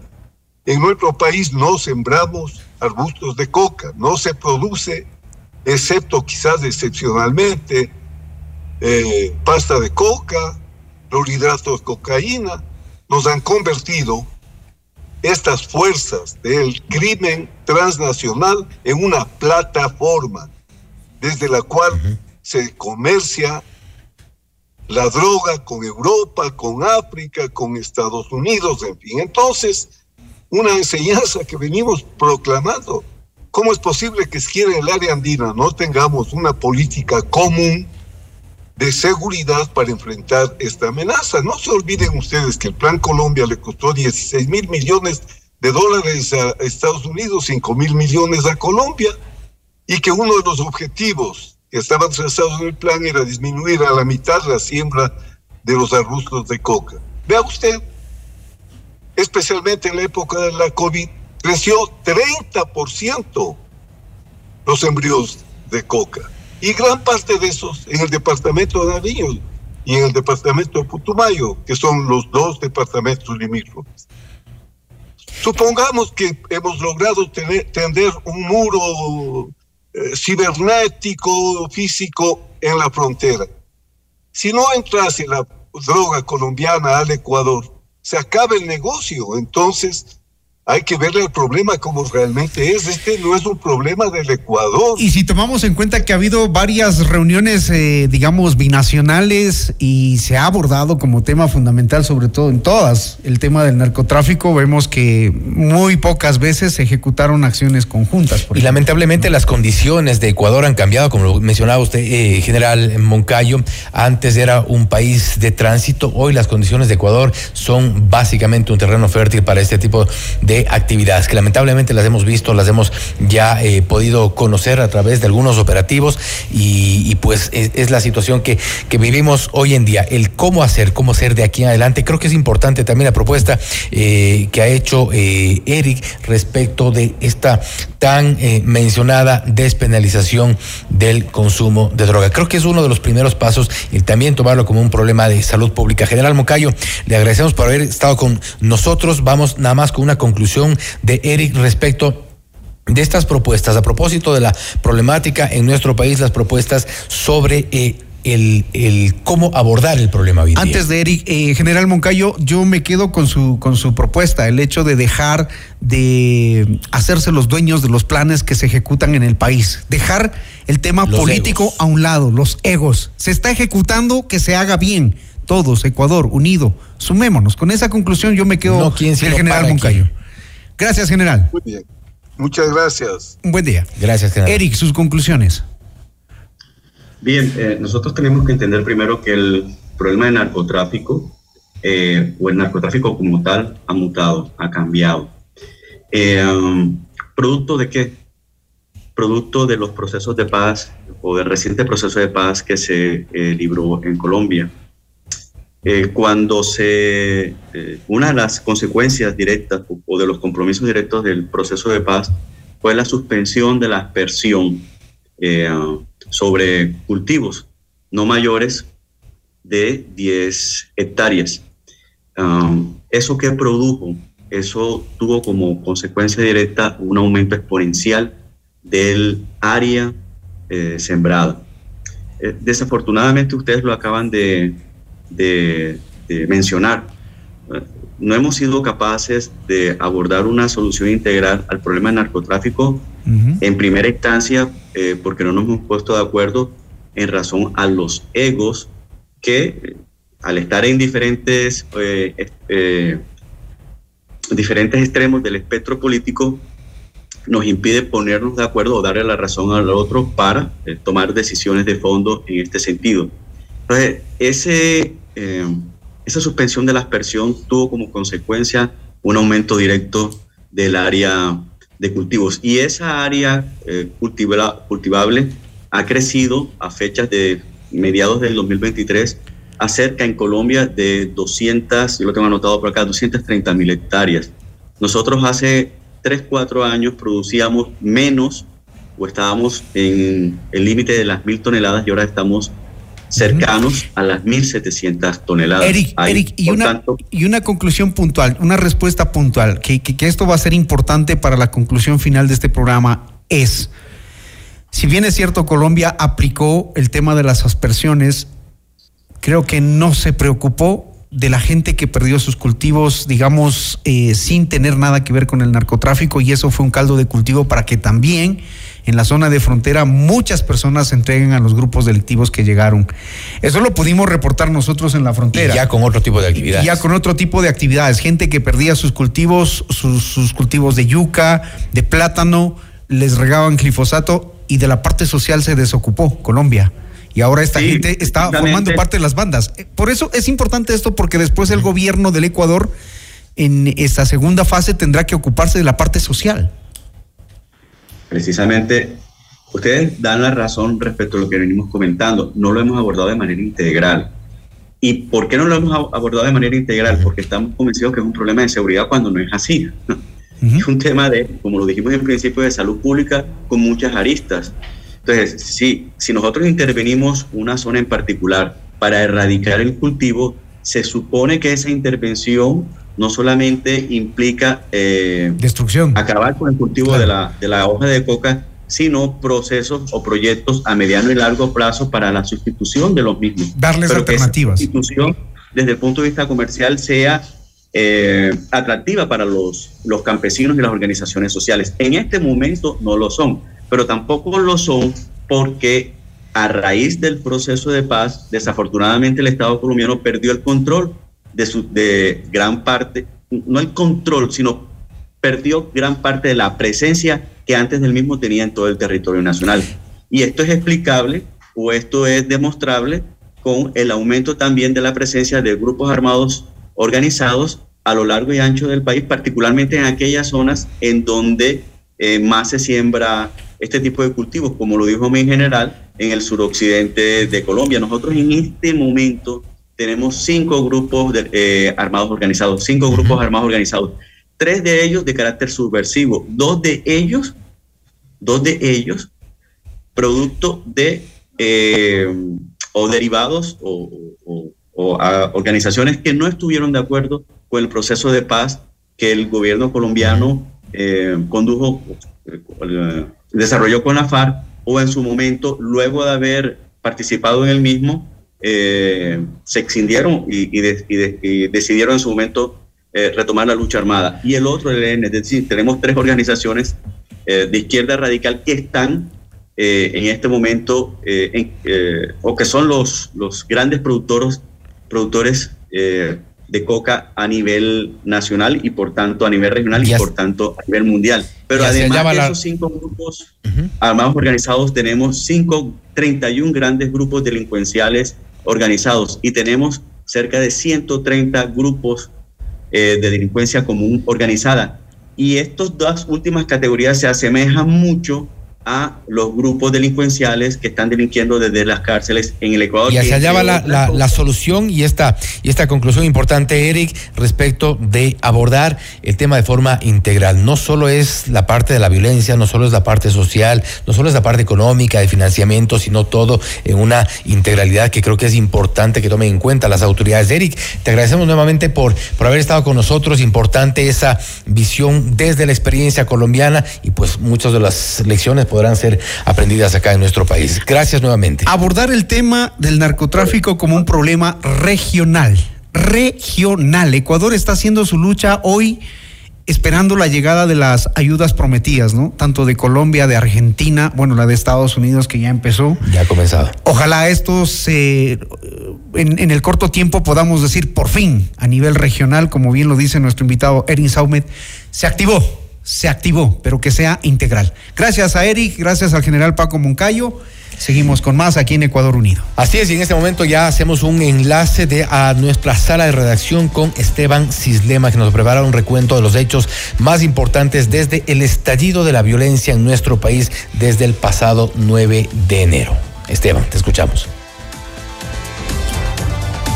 Muy buenos días, ¿cómo están? Así es, la escalada de violencia alcanzó su punto más alto el pasado 9 de enero, cuando 13 encapuchados ingresaron a las instalaciones de TC Televisión en Guayaquil Siguientes y tomaron invitados. como rehenes a los trabajadores de este medio de comunicación. Todo el hecho violento se registró a través de Televisión Nacional durante alrededor de unos 20 minutos hasta que llegó la Policía Nacional para aprender a las personas implicadas en este hecho y liberar a todos los rehenes que se encontraban dentro del lugar. Al mismo tiempo, se registró una serie de eh, detonaciones en varios puntos del país, por lo que el presidente de la República, Daniel Novoa, emitió el decreto 111 con el que declaró estado de guerra, conflicto armado interno en el país y se reconoció además 22 grupos eh, criminales como terroristas y por lo tanto amenazas para el Estado. Por su parte, el jefe del Comando Conjunto de las Fuerzas Armadas, Jaime Vela, señaló que no se negociará con estos grupos criminales una muestra de que las acciones y decisiones emprendidas por el gobierno nacional afectan gravemente las estructuras criminales y como respuesta han desatado una ola de violencia para atemorizar a la población. Para ello han cometido actos sangrientos y sin precedentes en la historia de la nación. Pero a pesar de su brutal maldad, este intento fracasará. El señor presidente de la República, Daniel Novoa Asín, a través del decreto ejecutivo número 111, nos estableció una misión muy clara. A partir de este momento, todo grupo terrorista identificado en el mencionado decreto se ha convertido en un objetivo militar. El presente y el futuro de nuestra patria está en juego y ningún acto de terror nos hará claudicar. No vamos a retroceder ni a negociar. El bien, la justicia y el orden no pueden pedirle permiso ni agacharle la cabeza a terroristas. Y asimismo el presidente Daniel Novoa resaltó que desde el gobierno se combatirá con firmeza a los grupos ahora catalogados como terroristas. Vivimos un momento muy duro y que este gobierno, pues, es un gobierno firme, es un gobierno que va a proteger a los ciudadanos y se acabaron los momentos de gobiernos tibios. Estamos en un conflicto armado, no internacional. Estamos luchando por la paz nacional, estamos luchando también contra grupos terroristas, que hoy en día son más de 20 mil personas los que los conforman, y no se les había puesto nombre ni determinación, estaba como que en el aire. Ellos querían que se los nombre como grupos de delincuencia organizada porque es más fácil. Cuando son terroristas y cuando está, vivimos en un estado de conflicto, un estado de guerra, aplican otras leyes. Es un mensaje de que nosotros no vamos a ceder, es un mensaje de que no vamos a dejar que la sociedad se muera lentamente, sino que hoy los vamos a combatir, hoy vamos a dar soluciones y pronto, pronto vamos a darle la paz a las familias ecuatorianas. Y luego de la declaratoria, los militares se desplegaron en todo el territorio nacional y en los centros penitenciarios del país. Alrededor de 40 mil operativos entre ambas las fuerzas del orden se realizaron dejando más de 230 personas detenidas por actos de terrorismo catalogados a través del decreto ejecutivo del presidente Novoa y se logró un decomiso histórico de más de 35 en menos de dos semanas. Los 201 guías y funcionarios penitenciarios que permanecían retenidos en las distintas cárceles del país fueron liberados mientras las operaciones en los centros penitenciarios de Azuay, Esmeraldas, Cañar, entre otros, se mantuvieron alrededor de estas dos semanas de vigencia del decreto emitido por el presidente Novoa. Esta medida generó varias reacciones, entre ellas eh, la reacción del expresidente de la Asamblea Constituyente, Alberto Acosta Espinosa, quien señaló que la militarización del país no es la vía más eh, adecuada para enfrentar el conflicto armado interno la propuesta de enfrentar por la vía de la militarización no necesariamente es la más adecuada. No ha dado resultado en ninguna otra parte del planeta. Y además, el hecho de poner el tema de lo militar por delante subordina no solo a la Policía Nacional, sino que puede terminar por afectar la institucionalidad democrática, puede terminar por subordinar el poder, el poder civil. Y ese no es el camino más adecuado. Pero es que no haya que reprimir el crimen organizado, no es que haya que, no haya que neutralizar a esas bandas o eliminar esas bandas, estoy de acuerdo, pero eso hay que hacerlo con un criterio de estrategia que no creo que se da si la apuesta es solo militar. Otro punto grave es que las Fuerzas Armadas están preparadas para otro tipo de guerra, para otro tipo de enfrentamiento, y eso no va a dar resultados adecuados. Y el lunes 22 de enero arribó una comitiva de Estados Unidos como parte de la cooperación internacional en materia de seguridad entre ambos países. La jefa del Comando Sur de Estados Unidos, Laura Richardson, ratificó el apoyo del país norteamericano en el combate a las organizaciones criminales que amenazan a ambos países. Este es el testimonio de la colaboración conjunta entre nuestros países y también es un testimonio del poder de la cooperación y de nuestra alianza. De esta manera, podemos fortalecer a nuestras fuerzas para combatir a las organizaciones criminales transnacionales que nos afectan a ambas partes. Y en el marco de la asistencia internacional, el gobierno estadounidense entregó seis camiones para realizar patrullajes militares en medio de esta declaración de conflicto armado interno. Y estas serían las acciones a raíz del decreto emitido por el presidente Daniel Novoa, el decreto 111. Eh, Hernán, pausa. Gracias a Esteban Cislema nos ha dado un reporte sobre lo ocurrido desde el 9 de enero pasado cuando se decretó el estado de, violen, eh, estado de violencia armada en nuestro país, este, esta situación que nos ha complicado, pero creo que hay varios eh, análisis respecto de lo ocurrido a raíz del decreto 111. El conflicto armado interno en nuestro país está siendo atacado de forma correcta o hay hay sectores que se están descuidando. Vamos con eh, Pablo Medina, politólogo y docente de la Universidad San Francisco de Quito. Vamos, antes de eh, empezar el diálogo, vamos a una pausa. Estamos en Ecuador Unido. Tenemos ya a todos nuestros invitados para hablar sobre el conflicto armado en nuestro país, salidas, consecuencias y pues cuáles son las opciones. Volvemos. Enseguida regresamos con Ecuador Unido. Somos tu mundo. FM Mundo. Mira nuestros mejores contenidos. Suscríbete gratis a nuestro canal de YouTube FM Mundo Live. Somos FM Mundo. Comunicación 360. Inicio de publicidad. Con Banco Guayaquil, ahorra y gana el 5.5% de interés sin abrir otra cuenta. Solo abre tu app e ingresa a la función Meta. Fija el monto mensual, programa el tiempo de ahorro y listo. Crea tu meta ahora y empieza a ganar el 5.5% de interés. Banco Guayaquil, primero tú. Hola, bienvenido a NetLife. Claro, contamos con conexión directa a Internet con varias vías de comunicación. Sí, somos los únicos que tenemos tecnología XG PON para un Internet más estable. Por supuesto, disponemos de equipos Smart que priorizan la señal hacia tus dispositivos conectados. Contrata NetLife, un Internet inteligente para un mundo inteligente. Conoce más en www.netlife.es o llamando al 392000.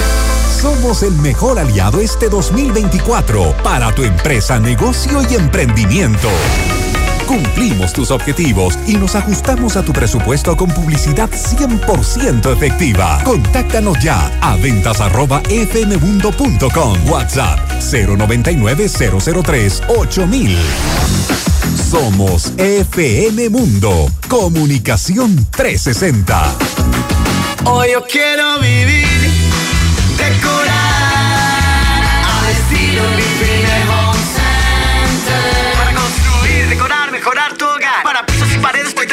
más. ¿Quieres mejorar tus ambientes?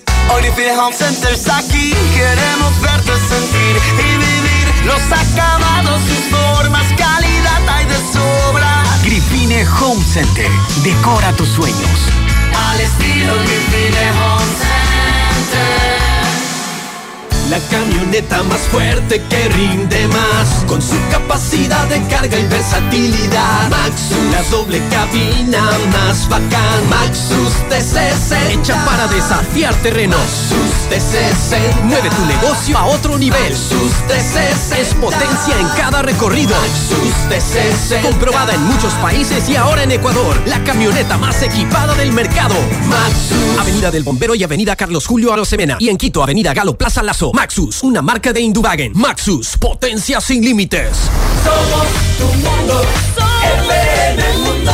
Somos FM Mundo. Comunicación 360. Fin de publicidad. Continuamos presentando Ecuador Unido.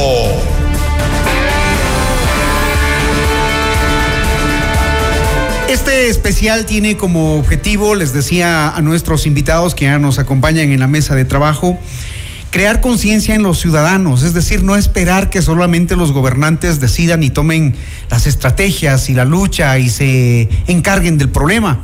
La idea es que usted, ciudadano, que claro, eh, entendible, tiene miedo después de todo lo que hemos pasado con la inseguridad, con asaltos, secuestros, vacunas. La idea es que usted también, ciudadano, tenga todos los elementos, que esté bien informado de lo que está ocurriendo, que escuche a los expertos, a quienes han estudiado para aconsejarnos, para decirnos si esto está bien, si esto está mal, que ojalá también los gobernantes nos puedan ayudar a entender el porqué de sus decisiones. algunos nos va a costar el hecho de tomar medidas económicas, pero si no lo hacemos, ¿cómo? Desde Twitter, desde Instagram, desde Facebook, eso no nos sirve como ciudadanos y vamos a tener que seguir encerrados. Y si esto se extiende, la situación viene para peor. Como lo decíamos al inicio, empresarios, empresas, instituciones, medios de comunicación, tenemos también la misión de unirnos como Ecuador y también hacer nuestro aporte desde las ideas. Y el unirnos precisamente también implica eh, promover alternativas, buscar alternativas, buscar soluciones desde cada uno de los sectores, desde cada uno de los eh, sectores donde estamos nosotros trabajando. Nosotros desde el periodismo, cada cual desde su eh, ámbito de acción, poder proponer más allá de solo esperar propuestas desde afuera. Y para ello también hemos abierto nuestra línea telefónica para que nos puedan escribir sus comentarios, evidentemente sus opiniones respecto de esta propuesta. 098 999-9819 es el número para que ustedes escriban sus comentarios, escriban sus sugerencias. Y tenemos ya a nuestros invitados. Presentémoslos, Fausto. Así es, estamos con eh, Arturo Torres, periodista y experto en seguridad, César Ulloa, politólogo, Ernesto González, ex jefe del Comando Conjunto de las Fuerzas Armadas, y Pablo Medina, politólogo y docente de la Universidad San Francisco de Quito, con quien comenzamos este diálogo. Retomamos también los temas que habíamos abordado. A raíz del decreto 111 del presidente Novo ¿Se está abordando realmente el problema desde donde debe abordarse? Hay sectores que se están descuidando y eso también un poco tiene que ver con la sociedad, que espera un poco poder eh, tener un mensaje desde donde tener esas alternativas para buscar la solución. Pablo. Muy buenos días, muchísimas gracias por la invitación y también felicito el, el esfuerzo este de buscar cómo unir al Ecuador en un momento en donde el miedo normalmente nos aleja, nos distancia y genera uno de los problemas más graves que yo creo que son de fondo, que es la desconfianza entre nosotros. La desconfianza entre las personas aumenta los costos sociales y también genera un terreno fértil para la, la digamos, la aparición y existencia de grupos delincuenciales. A ver, en términos generales, yo creo que hay varias formas de responder a un problema tan complejo como este. El reactivo que es en el que estamos. El reactivo es el decreto 111, el reactivo son las Fuerzas Armadas desplegadas a nivel nacional, el reactivo es la búsqueda de apoyo internacional, la búsqueda de financiamiento para sostener este esfuerzo. Eso en el momento en el que se dio era fundamental. Sin ello había una seria, un serio desafío, una seria amenaza a la estructura fundamental del Estado. Es decir, eso tenía que ocurrir. Ahora, esa es una condición absolutamente necesaria, pero también absolutamente insuficiente. Insuficiente, ¿por qué? Porque sabemos que tenemos un problema con el aparato de justicia y a todas las personas que se están capturando, a los eh, miles de presos que ya están en, manos de la justicia en este momento, van a tener que ser procesados y van a tener que, en caso de que así lo decida la justicia, terminar en un sistema de rehabilitación que no funcione. Esos son algunos elementos que sobre los que tenemos que trabajar. Esos son, digamos, los más a corto plazo. De ahí tenemos que tener un sistema preventivo, un sistema preventivo que parte por lo social, por darle futuro a los jóvenes. Pensemos en un muchacho de 13 años en Esmeraldas que no tiene ninguna posibilidad, ninguna perspectiva sobre qué va a hacer en el Ecuador. No sueña con ser médico, sueña con ser narco. Ese es un problema serio que hay que trabajar a mediano Un muchacho a quien además las oportunidades le llegan solo por parte de las bandas organizadas. Exactamente. Por ejemplo, porque vamos a poner un ejemplo, en el barrio La Guacharaca, en Esmeraldas, considerado uno de los barrios más peligrosos, uno de los barrios donde ni siquiera la policía ha logrado entrar a, menos que entre y tenga un enfrentamiento del cual inclusive hemos visto videos en donde los policías tienen que salir huyendo por falta de recursos, evidentemente no tienen los medios para llegar, pero ahí no hay escuelas, no hay servicios básicos, no hay eh, educación para Exactamente. Los, jóvenes no hay canchas para hacer deporte, no hay Estado. Y eso es justamente algo que tenemos que pensar como sociedad. Y yo termino con otros dos adicionales.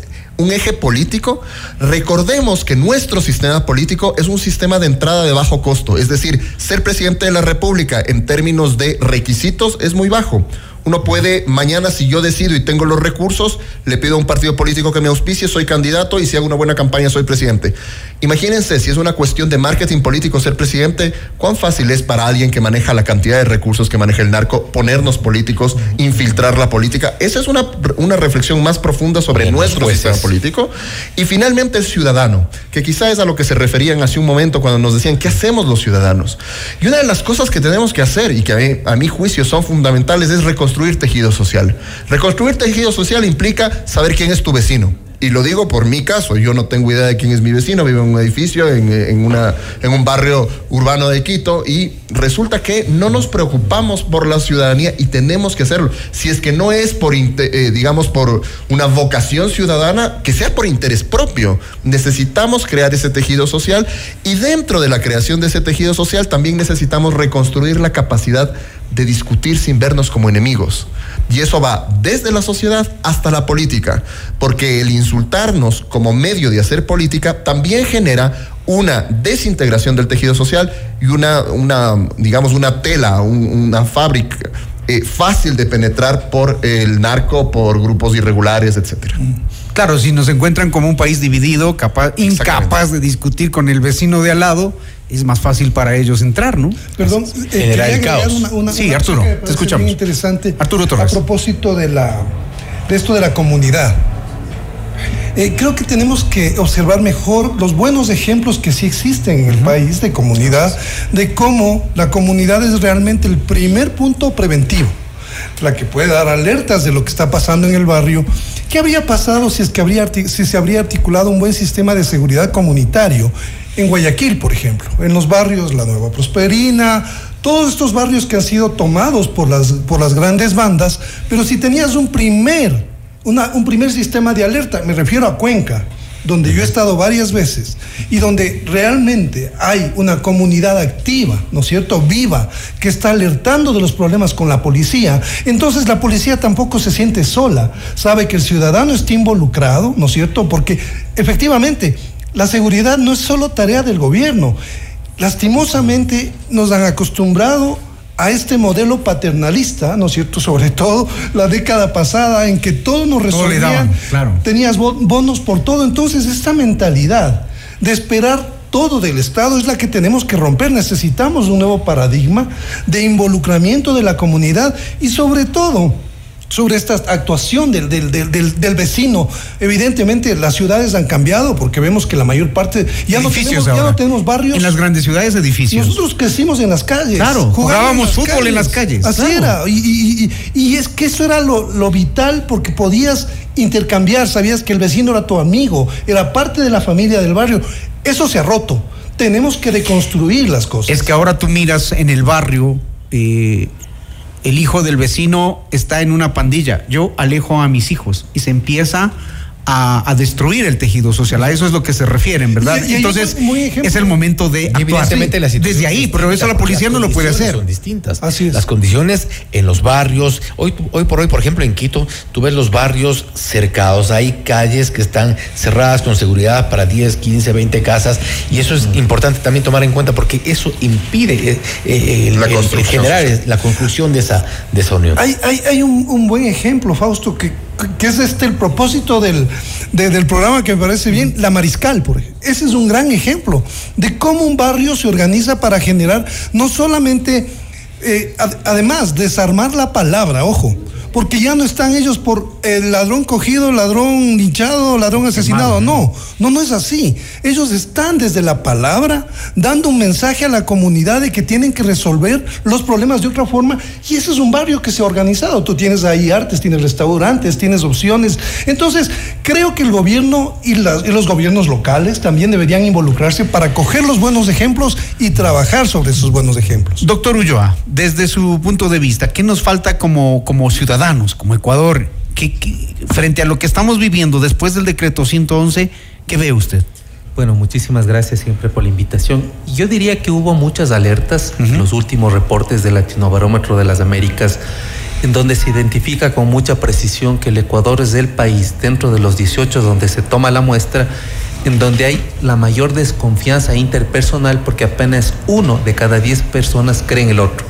Es decir, no es un problema que se produce o que es consecuencia del impacto del crimen organizado de las bandas. Es decir, el Ecuador es un país que desconfía, desde los otros desde hace una década. Por lo tanto, el problema de la recomposición social, a mi modo de ver, tiene que venir con una responsabilidad compartida, porque si bien es cierto que hay que empoderar a la ciudadanía, sin embargo, las, re- las responsabilidades son distintas en función de los recursos, del territorio y de las posibilidades que se tiene para construir comunidad. Comunidad quiere decir como una unidad, es decir, previa a la construcción de la comunidad hay un acuerdo más amplio que no es otra cosa que la expresión de cómo la gente quiere vivir a mediano y largo plazo. Entonces, lo que está en discusión en el Ecuador es cómo el Ecuador quiere vivir a mediano y largo plazo sobre la base de enfrentar un enemigo que está completamente definido. Pero ¿qué falta para romper ese esquema? ¿Qué falta eh, en, en la comunidad como tal? Eh, ¿Falta compromiso? ¿Falta liderazgo? Yo creo que la comunidad se reconstituye alrededor de un acuerdo que además tenga claridad sobre quién lidera esos procesos, porque tampoco es que la comunidad se lidera por sí sola.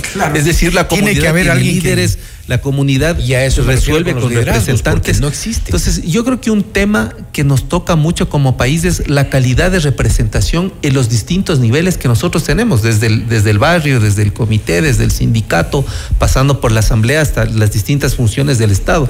Entonces, a mí sí me parece que un acuerdo mucho más amplio tiene que ver con una discusión que no polarice ni tampoco que agudice la fragmentación que existe en cuanto a la representación de los líderes en términos de hacia dónde vamos como país. Una de las cosas que no se ha resuelto en los diferentes niveles de gobierno en funciones del Estado es que cuando asume una autoridad nadie nos dice hacia dónde nos conduce. Es decir, nadie nos dice hacia dónde el Ecuador va. Y yo creo que es un momento de crisis eh, sistémica múltiple eh, que además tiene, a mi modo de ver, tres elementos. Es una crisis que no sabemos el costo, es una crisis que no sabemos cuánto tiempo dura, pero el tercer elemento, que es más complejo, es que tampoco tenemos eh, soluciones claras porque tampoco hay un acuerdo más amplio para discutir los dos puntos anteriores. Y yo creo que estas condiciones nos permiten a nosotros, desde esta enorme crisis que atravesamos, sentarnos a la mesa con mucha generosidad, dejando de lado las diferencias, pero sobre todo respondiendo una pregunta. ¿Queremos nosotros que el Ecuador sobreviva? ¿Queremos que el país tenga una esperanza para los decenas de miles de jóvenes que tienen como primera aspiración cruzar la selva de Darién?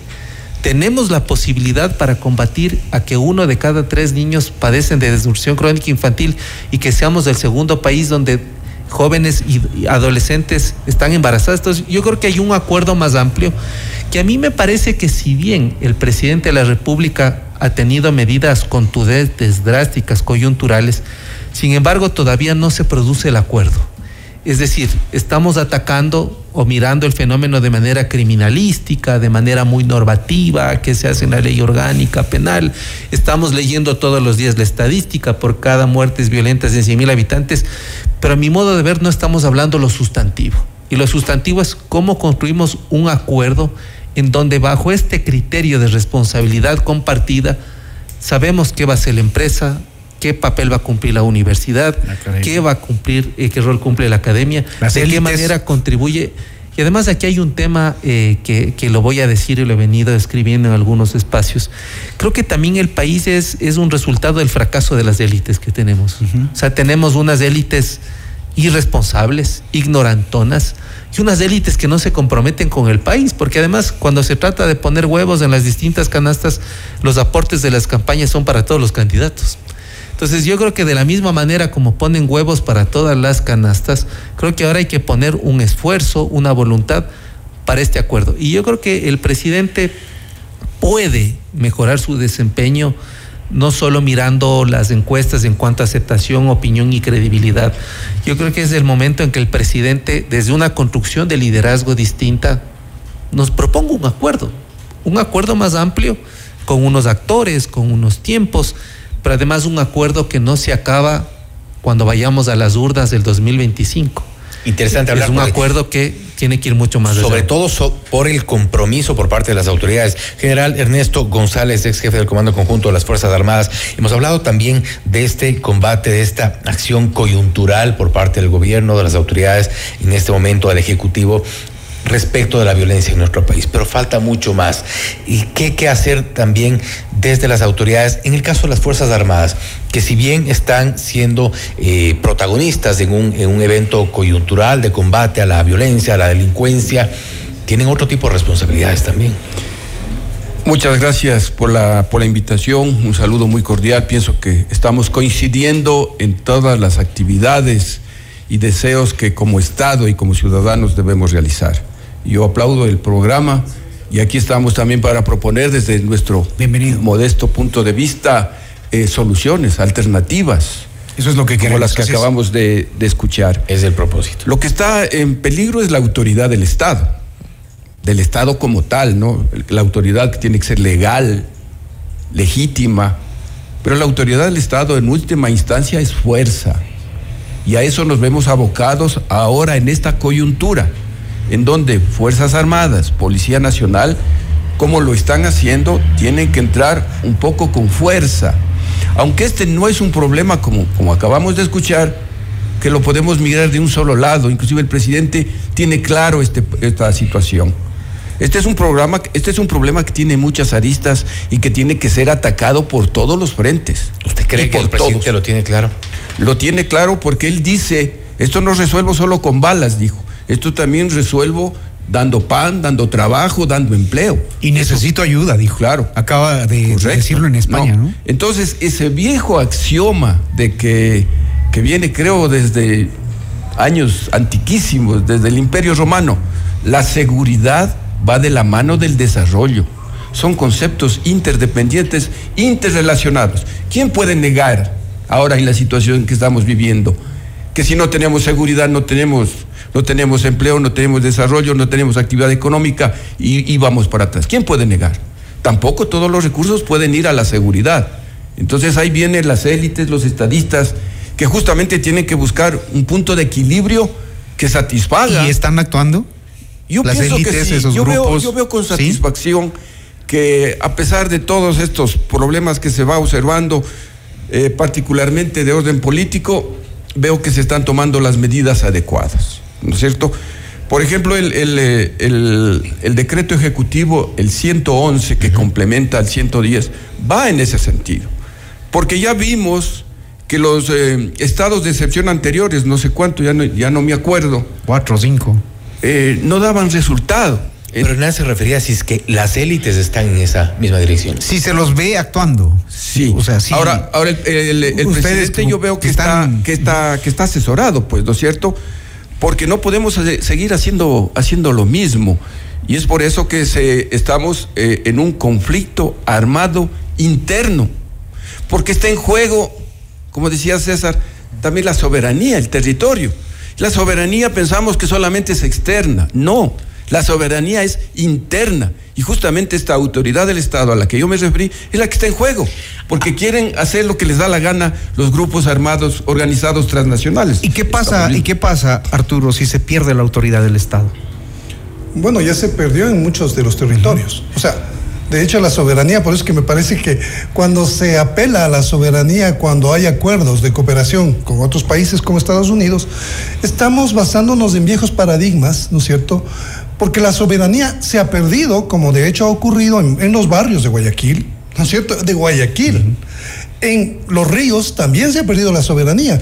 Vayan a ver lo que pasa en Bolívar, por ejemplo. En muchos territorios que son controlados también por el crimen organizado a nivel de, para rutas del narcotráfico, sucumbió de una manera mucho más silenciosa y con eso lidian las autoridades, eh, Fuerzas Armadas todo el tiempo. En Esmeraldas hay muchos territorios que están anclados a la gobernanza criminal.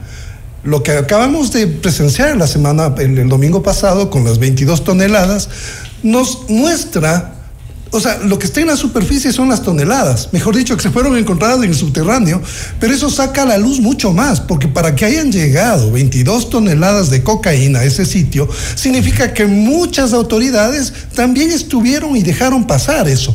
Entonces me parece que ese punto es medular para entender que nosotros ya la soberanía la, estamos, la hemos perdido en ciertos territorios que viven la gente por miedo o porque es parte de, de- de- anclada a estas operaciones del narcotráfico en Quevedo, en los ríos, zonas que donde estas extensas eh, haciendas sirven para las pista- pistas clandestinas. Lo que estamos viendo en este momento es algo que se vino construyendo y, y enraizando desde hace más de una década y tenemos, el Estado debe recuperar la soberanía real, porque la soberanía tiene que dejar de ser más allá de un membrete. Y por eso yo creo que tenemos que revisar qué tiene que ver con la soberanía y cómo recuperarla, pero sobre todo yo también quería aprovechar esto porque, claro, lo que decía el general, o sea, ¿qué necesitamos ahora? Es, el gobierno nos habla de que no solamente es un tema de seguridad, sino que tiene que ver con el ámbito social. Pero ¿y los fondos? ¿De dónde nos vienen? El, el- el- fisco está, está en Quebrado, ascuas, ¿no? quebrado. No tiene platas ni, ni, ni para los salarios. Entonces, ¿cuál es la, la idea? Yo, yo creo que sería bueno la corresponsabilidad. Ahora que la comunidad internacional está hablando de corresponsabilidad y tiene una corresponsabilidad porque el Ecuador sufre las consecuencias de un problema que realmente no es suyo. O sea, lo que pasa es que el Ecuador se volvió esta zona de tránsito de la cocaína que sale más a Europa y Estados Unidos y esos países deberían hacer este fondo. Creo que el, el Estado, el gobierno debería ir mucho más allá y Pero ahí se campaña. necesita ser frontales. Es decir, ir a Estados Unidos y decir, hey, ustedes consumen la droga que sale de mi país. ¿Qué recibo? Y, y- y en Europa es entretenimiento, ¿no? Un amigo, un alemán, me decía que, que trabajó en un documental acá. Mira, yo voy a las fiestas y resulta que en las fiestas todo, está normalizado el consumo de cocaína por entretenimiento. Entonces te pegas una, una línea y no pasa nada. Y esa línea cuesta una vida en Ecuador. ¿No es cierto? Un país tan pequeño, con una desinstitucionalización. Entonces me parece que debemos iniciar, el gobierno debe iniciar una campaña internacional sobre este tema. ¿En qué foro se debería hacer esto, Pablo? ¿En, el- en, el- en qué foro se debería hacer el hecho de que el Ecuador diga, hey, señores, ustedes también son parte de este problema? Yo creo que hay muchos foros en donde se tiene que tratar y se tiene que tratar el tema de, eh, de, la corresponsabilidad internacional, el tema del financiamiento, como se ha dicho, también el tema de las salidas. O sea, pensemos cuánto ha durado la, la guerra contra el narcotráfico y sumemos muertos, cuánta gente muer- muere por sobredosis y cuánta gente muere por la lucha contra el narco. Y si la cifra de las personas que mueren por la lucha contra el narco es superior a la gente que muere por adicción, es que la lucha fracasó, es que es un problema de salud pública. Y evidentemente, para llegar a eso se necesita un- eh, hay un camino mucho más amplio, pero hay que ponerlo sobre la mesa. Y hay que poner sobre la mesa varios acuerdos cuando estamos pensando en reconstituir una sociedad como la ecuatoriana que está profundamente fragmentada. Una de ellas, por ejemplo, es el tema de algo que se ha vuelto un poco un- un- una suerte de fetiche, que es el tamaño del Estado. El, tama- el- el Estado es obeso, el Estado debería ser más chico, o el Estado es muy chico, debería ser más grande. A ver, hay ciertas cosas que el Estado no puede dejar pasar, es decir, ciertas cosas que el Estado tiene que hacer. Seguridad es una de esas. Seguridad, hay un monopolio natural de la fuerza que tiene que hacerse Pero con cargo. eficiencia. Con eficiencia. Eficiencia. Con eficiencia. Y eso no implica solo Fuerzas Armadas y Policía, implica todo el aparato que nos da seguridad, justicia, rehabilitación social. En este momento, muchas de las cárceles en efecto se encuentran pacificadas. No todas, hay algunas donde todavía hay problemas, pero hay algunas en las que En están. el reporte de esta semana decían que tenían controladas 10 cárceles. están Hablamos con- más de 30. y las más grandes están. ¿no? Buenísimo. Y, y ha dado emoción ver esas imágenes. Claro, y, y no solo a nosotros, a los privados de la libertad también. Porque muchos de ellos ahora se bañan todos los días, comen sin tener que ser extorsionados por el caporal. Es decir, hay mucha gente que está, incluso los privados de la libertad tienen mejor calidad Es de una vida. muestra de que sí podemos. ¿ah? Ahora, el problema es el siguiente. ¿A quién le van a entregar eh, los militares esas cárceles? Cuando se termine. Cuando el, el- el- estado ¿quién, quién? el, esta- Si el no Estado hemos civil trabajado en paralelo ¿A quién? con una mejora del ¿A- sistema. exacto. ¿A quién le vas a entregar? Si es que tú dices que hay que acordar empleos porque el Estado es obeso, si es que te vuelas a todas las personas que están trabajando en la administración de cárceles, si es que no tienes profesionales bien pagados, bien remunerados, especialistas en el manejo de rehabilitación social, ¿a quién se lo entregas? Entonces ahí uno dice, no, es que el Estado es obeso. Sí, a ver, el Estado tiene que hacerse cargo de ciertas cosas y eso cuesta. Ahora, ahí hay también el compromiso con las élites. Compromisos como pagar impuestos, como no no, no evadirlos o No no, subsidiarlos. No, exacto. Entonces ahí ese es un, eso es un compromiso general de Y la volvemos a la necesidad de abordar el tema de forma regional, porque ahí mucho podrían tener que ver y mucho podrían aportar, por ejemplo, los países. Normalmente los países para ciertos acuerdos, para ciertas ONGs inclusive, aportan ingentes cantidades de dinero que bien podrían hacerlo para esta lucha. En eso sí, y también porque muchos países hacen la vista gorda para el lavado de dinero. Recordemos el problema de los paraísos fiscales. Yo no estoy en contra de los paraísos fiscales, a mí me parece estupendo que la gente haga con su dinero lo que quiera, pero si hay países que irresponsablemente permiten que en sus territorios entren flujos de dinero sin preguntar de dónde vienen, ¿están o no están siendo cómplices de todo esto? Es decir, parte de eso tiene que ver con el control del financiamiento.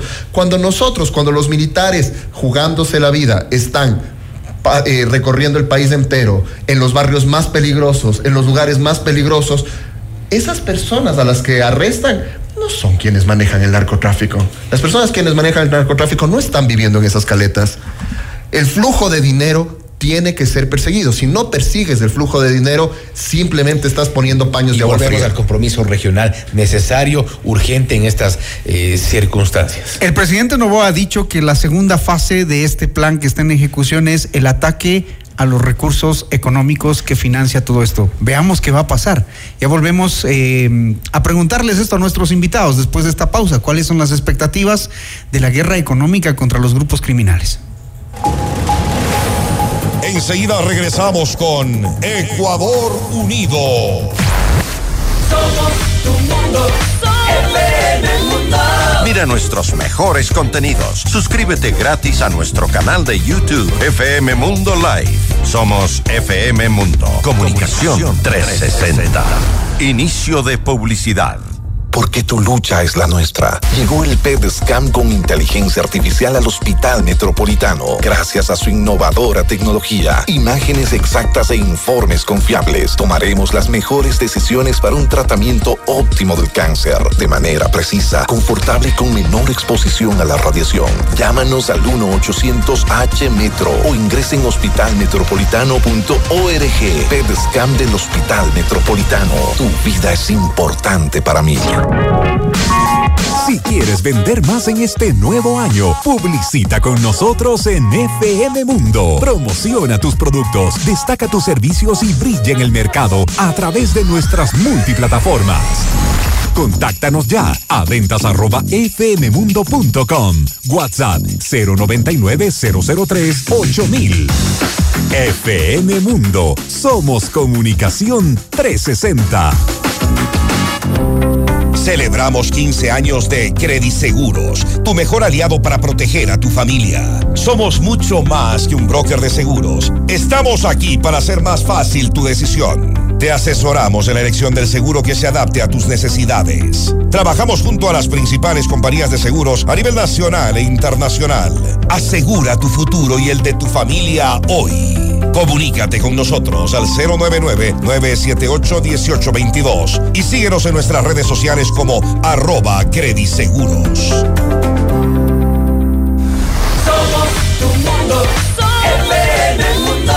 Somos FM Mundo. Comunicación 360. Fin de publicidad. Continuamos presentando Ecuador Unido. Es lo que necesitamos, un Ecuador unido y precisamente de este diálogo en este especial que ustedes están escuchando, amables oyentes. Eh, seguramente ya les saltó la misma pregunta que nosotros eh, discutíamos eh, mientras estábamos en la pausa comercial y es el hecho de que hay un estado de excepción que establece plazos, que establece días y que se va a terminar. interno. Y un conflicto armado interno que ojalá termine antes de los 60 días, pero es imposible por todo lo que hay que hacer. Sentado en Carondelet, el presidente es difícil, decía acá nuestro invitado César Ulloa, pero ¿qué va a pasar después de que termine el plazo del estado de excepción? Eso nos preocupa, general. Las Fuerzas Armadas están allí, han hecho el trabajo que tenían que hacer en, la- en algunas cárceles. Creo que como ecuatorianos nos emociona ver el hecho de que a los presos les enseñen cómo tender una cama, que les quiten todo lo que es innecesario, que los hagan hacer ejercicio, lo más importante que se levanten a cantar el himno nacional. Eso eso ha conmovido. Yo creo que a la mayoría de ciudadanos nos ha limpiado un poco la, la cabeza de toda esa idea de- del Ecuador que teníamos y vemos que sí se puede. Pero ¿qué va a pasar el día después? Claro, es la, pregunta. La, norma dice 60 días, se puede hablar de 30 días más y a lo mejor... Tres meses, digamos. Lo- eh, claro, ¿no? Y a lo mejor pueda seguir algo, pero no va a ser permanente. Y eso pienso que las autoridades tienen que estar preocupados. Habrá que buscar la forma. La Corte Constitucional tendrá que analizar y sacar de donde no haya la herramienta jurídica que permita a Fuerzas Armadas, considerando, considerando que estamos en un conflicto armado interno, donde tiene otras connotaciones. No es que no es una guerra abierta, no es un asunto indiscriminado, todo está regulado también con el derecho internacional humanitario, con los derechos humanos. Así está, así está el estado de, de excepción, ¿no es cierto? Lo, lo importante es entender el, el gran problema y, y tal vez ustedes tuvieron de, de entrevistado al vicepresidente de Colombia. Colombia, sí. Yo le he escuchado, también tuve la oportunidad de leer el libro del, del presidente Álvaro Uribe Vélez. Es un libro que, le- que nuestras élites lo deberían leer, que dice, no hay causa perdida. Porque cuando él asume el mando de sus ocho días, que, que- de sus ocho años, perdón, que le correspondió estar en, en el poder, Colombia estaba en una situación crítica, pero, pero de a de veras no tenía con qué pagar a sus empleados, no tenía recursos. Y justamente lo que le salvó a él, primero fue su liderazgo, un liderazgo que tiene que estar en todos los niveles. Un liderazgo que no solamente tiene que estar en el presidente, sino en los ministros, en la fuerza pública, en nosotros, en Pero no nuestros hay que barrios. los efectos colaterales que tuvo ese, esa, sí, esa- sí, esa sí. acción. No, no es, no es una cosa fácil, ¿no es cierto? Liderazgo. Pero también la sociedad, cuando le puso un impuesto de guerra, la sociedad le exigió resultados. Y, en efecto, el presidente Uribe, con sus fracasos, con sus aciertos, iba y daba la cara y reconocía lo bueno y lo malo. Pero la sociedad exige también resultados. Y aquí la ayuda internacional es fundamental. Es fundamental porque este es un crimen organizado transnacional, por todo lo que hemos aquí hablado. Entonces, no puede ser solo problema de Ecuador, porque también las repercusiones las sufren otros países y están preocupados. La comunidad andina de naciones está preocupada de lo que ocurre en el Ecuador. Y qué, y qué bien que sea así. Claro, lo que Porque hizo de aquí Argentina tenemos que fue una muestra clara de Porque de aquí ¿no? tenemos que salir todos, ¿no es cierto? Rápido, la familia de Fito en Argentina actúe fuera. Bien, por ejemplo, eso es una muestra. Es la muestra de la preocupación. Correcto, correcto. E- e- Eso es lo que nos, nos compete en, en este momento. Pero importante también destacar que no es que después de la eh, era de Álvaro Uribe se solucionaron todos los problemas en Colombia. Lamentablemente hay muchos problemas con los daños colaterales que hemos, que hemos, indudable, con la- que, con la que habrá que señalar con la respecto, por ejemplo, de derechos humanos. Eh, Pablo, se hablaba, por ejemplo, después de este conflicto armado interno, las Fuerzas Armadas tendrán que entregar a alguien las cárceles del país. Hay un Después de sistema 90 que- días. Exacto. Hay un sistema que, hay ya llegó eh, completamente destrozado, el sistema de, nacional de atención a personas privadas de la libertad, SNAI con directores o exdirectores que ya los vemos involucrados en casos vinculados al narcotráfico, por ejemplo. ¿Cómo reorganizamos, cómo reestructuramos el sistema de rehabilitación social? Que al menos de lo que yo veo, no sé si alguien me corrige, pero no tenemos una, una, una visión para solucionar este problema hasta que se acabe el decreto. Yo creo que hay dos niveles de análisis. El primero, el estructural, el de política pública, y ahí estamos en cero. De hecho, estamos en menos algo. ¿Y por qué me atrevo a decir esto? Porque más allá de todas las críticas que se puedan realizar, mientras existió el Ministerio de Justicia, o el que sea, pero en ese caso era el de Justicia, estaba determinado el rector de rehabilitación social en el país. Cuando se desmanteló en el gobierno de Lenín Moreno el Ministerio de Justicia, se transfirieron competencias a la Secretaría de Derechos Humanos y al Servicio Nacional de Rehabilitación Social, SNAI, el, el SNAI. SNAI, el famoso SNAI. Si nos fijamos en el decreto, nadie es rector de la política pública. De hecho, en la Asamblea Nacional, en el año 2020, si la memoria no me falla, cuando comenzaron las primeras, las primeras masacres carcelarias, la Comisión de Seguridad de la Asamblea Nacional convocó al director del SNAI, convocó a la entonces secretaria de Derechos Humanos, y ambos se quedaron literalmente viéndose las caras en la comisión, porque cuando dijeron quién es el rector de la política, revisaron los, eh, el decreto y ninguno era rector de la política. El uno estaba a cargo del servicio de rehabilitación, los otros estaban a cargo de la garantía de derechos humanos. No existía rector de la política de, rehabilitación social en el país. Imagínense lo que, de lo que estamos hablando. Entonces, a nivel estructural, necesitamos a alguien que se haga cargo. Porque necesitamos adoptar un plan de rehabilitación, un modelo de rehabilitación social. Y esta también sería muy importante que sea un modelo de rehabilitación social adaptado a las circunstancias reales del Ecuador. Es decir, hay que clasificar a dif- diferente a las personas privadas de la libertad. No es lo mismo un ladrón de la calle que por, qué sé yo, razones estructurales, sociodemográficas, de pobreza, etcétera, se ve obligado a robar que un miembro de eh, eh, delincuencia organizada transnacional. No es, no es lo mismo y requieren manejos distintos. Entonces se necesita un modelo y un modelo también que vaya de acuerdo a la sociedad, porque imagínense, nosotros, yo sí, yo en clases a veces les digo a mis estudiantes, a ver, nosotros qué queremos de, los, de las personas que van presas? ¿Queremos que sean rehabilitadas o queremos castigo? Porque son modelos, son paradigmas distintos. Y la Yo mayoría siento- dicen rehabilitadas. No, la mayoría No, dicen castigo. entonces, eh, eh, entonces ahí. Pero parte de pero es porque que no hay. tenemos en el sistema. La y esa es una de las cosas que como sociedad tenemos que ponernos Es, de es acuerdo. porque sientes la injusticia, por eso. justicia, Es que no creemos en el sistema Y entonces viene, social, no ha viene- servido y para viene este, este discurso que es peligrosísimo de es que los derechos humanos son solo para los delincuentes, cuando los derechos humanos son la garantía básica de las sociedades post-régimen, an- antiguo régimen. Es decir, eh, no voy a entrar en eso, pero ahí hay un, ahí hay un problema estructural de- del servicio. Y de ahí hay unas cuestiones muy prácticas y concretas.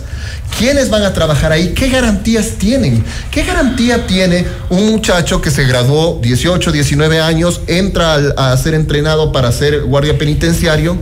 Ganará que 800 dólares mensuales más o menos, y lo pones a cuidar a uno de, no sé, de los sicarios más importantes de alguna de las O bandas. a Leandro más Norero en su momento. Exacto. ¿Qué, qué garantía tiene ese- e- e- esa persona? su familia. Le ofrece Solamente 10 quería- veces su salario y, y- y le deja pasar. O, y él dice, no, no acepto tres veces mi salario. Entonces conozco dónde vive tu mamá, tu hija, Y tu lo esposa, etcétera. Pero eh, me, me parece que hay que actualizar un tema. Ya, el- el- una de las cosas interesantes que hizo la Asamblea, que fue defenestrada tras la, con la muerte cruzada, es que se aprobaron varias leyes y ya le dan al SNAI la posibilidad de generar política, Política pública, es verdad. Ya puede, ya tiene, ya, tiene, ya tiene carácter de ministerio. Lo grave, Lo grave es que esto se aprobó hace, ocho, me- ocho meses antes de que salga el expresidente Lazo. Y lo que tenía que hacer es expedir decretos. ¿Por qué no lo hizo? Ya, se establece, por ejemplo, que las cárceles son zonas de seguridad. Es decir, que ahí puedes poner in- inhibidores, por ejemplo, para incomunicar, que es lo que están haciendo ahora. O sea, cortar el cable del Ahí- internet, ahí, tan básico en, como en eso. esa misma actualización legal ¿Y por qué no lo se hizo? creó un comité, Ajá. un comité para desarrollar política criminal en el país. En esa misma actualización ya está, legalmente Está. existe. Ya está Arturo, cierra tu intervención. ¿Por qué crees que Lazo no lo hizo? Yo creo que hay otros intereses de por medio, porque no entiendo por qué esto fue generado por las mismas autoridades penitenciarias. Hay intereses políticos, intereses vinculados a estas organizaciones criminales, porque no olvidemos ¿Que detrás defendía? de esto hay económico, hay, hay un tema económico muy potente. Hablamos de cientos de millones de dólares que se mueven en las cárceles. ¿Quién maneja el negocio? ¿Quién maneja el negocio de aprovisionamiento de alimentos? Economatos. Los economatos. Hay una sola El fábrica. catering. Hay una sola. que Una sola empresa. Sí, hay una sola. el- los de- o sea, es que eso hablamos de muchos, muchos fondos ahí detrás. Algo que agregar, general. Sobre lo que habla Arturo, eh, en la época del presidente Guillermo Lazo, eh, salió una ley orgánica que reformó muchos cuerpos legales relacionados a la seguridad. Entre ellos, eh, la ley legítima del uso de la fuerza, con su respectivo reglamento. Entonces, eh, yo tengo aquí el reglamento. Eh, por parte del presidente Lazo, pienso que él sacó el reglamento a la ley, pero falta implementarlo. ¿Y qué dice este reglamento? Por ejemplo, lo que tú dices, Arturo, el SNAI ya, ya le da esa categoría de Fuerzas Armadas, de Policía Nacional, del SNAI, en el uso de la fuerza, en competencias y todo lo demás. Hay cosas muy interesantes, como por ejemplo dice, ¿cuándo se materializa la amenaza? En el reglamento. Cuando apenas la persona está siendo intimidada, el funcionario policial militar ya le puede dar de baja para que no sucedan esos eventos de Ibarra o cuando estaba un francotirador sobre una cárcel, eh, estaba ahí el policía y le pide autorización al coronel para dispararle y no le da la autorización. Entonces, mire, son cambios importantísimos. Está eh, materializada la amenaza. Dice que todos los servidores eh, policiales, militares, deben tener una cámara corporal capaz de que se grabe todo este el proceso Toda la escena, el- claro, la escena, ¿no es cierto? También está hablando de las salas especializadas, porque recuerden ustedes que en el gobierno de Correa se eliminó a la, a la- a la- a- a la justicia militar y policial, digamos, pero eh, recomendaba, y lo dice también, perdón, la Constitución, incrementar las salas especializadas, cosa que no se ha hecho, porque ¿quién articula todos estos problemas Y que se es una de pueden las generar que ahora? el presidente Novoa. Y no está, o sea, eso sí, al menos en el, en el documento está. ¿Y usted por qué cree que no lo hizo Lazo? No se general? aplica porque ya no tuvo tiempo, porque ya no tiene dinero, porque las Fuerzas Armadas y la policía tienen que estar en una capacidad operativa y el presidente adecuada. De la yo, yo, quisiera ya, aportar, ya tenía otros problemas. Yo quisiera aportar algo. Si todo es importante, nada es importante. Y creo que el acuerdo nacional al que yo me he referido durante varios años y en muchos espacios es que no fijamos prioridades. Uh -huh. Y creo que el aporte de este programa, en el caso de mi intervención, va a ser muy puntual. La primera, necesitamos una diplomacia de combate al crimen transnacional organizado. El problema no es regional, el problema es global. Porque una de las características en globalización es la interacción que tiene un modelo de gestión y de negocio en donde está todo deslocalizado. En un lugar se produce, en otro se comercia, en otro se... Es decir, el problema no es regional, es global. Y cuando hablo de diplomacia para el combate al crimen transnacional organizado, quiere decir que Cancillería tiene que tener una política exterior para que, de carácter bilateral, con los países más afectados, Colombia, Perú, regional con la comunidad y global, porque además el Ecuador es el principal proveedor de coca a Bélgica. Entonces no es un problema regional. Segundo, yo creo que es importante fijar prioridades en términos de que cómo vamos nosotros a sostener una economía de guerra. Ese debe ser un gran acuerdo nacional. No es un acuerdo que se termina en tres días de, digamos, en tres puntos de incremento del IVA o en ciertas eh, recaudaciones temporales. Debe ser un segundo acuerdo. El tercer acuerdo que me parece clave es si se logran los recursos, la recomposición social viene alrededor precisamente de la satisfacción de ciertas necesidades mínimas en sectores pauperizados.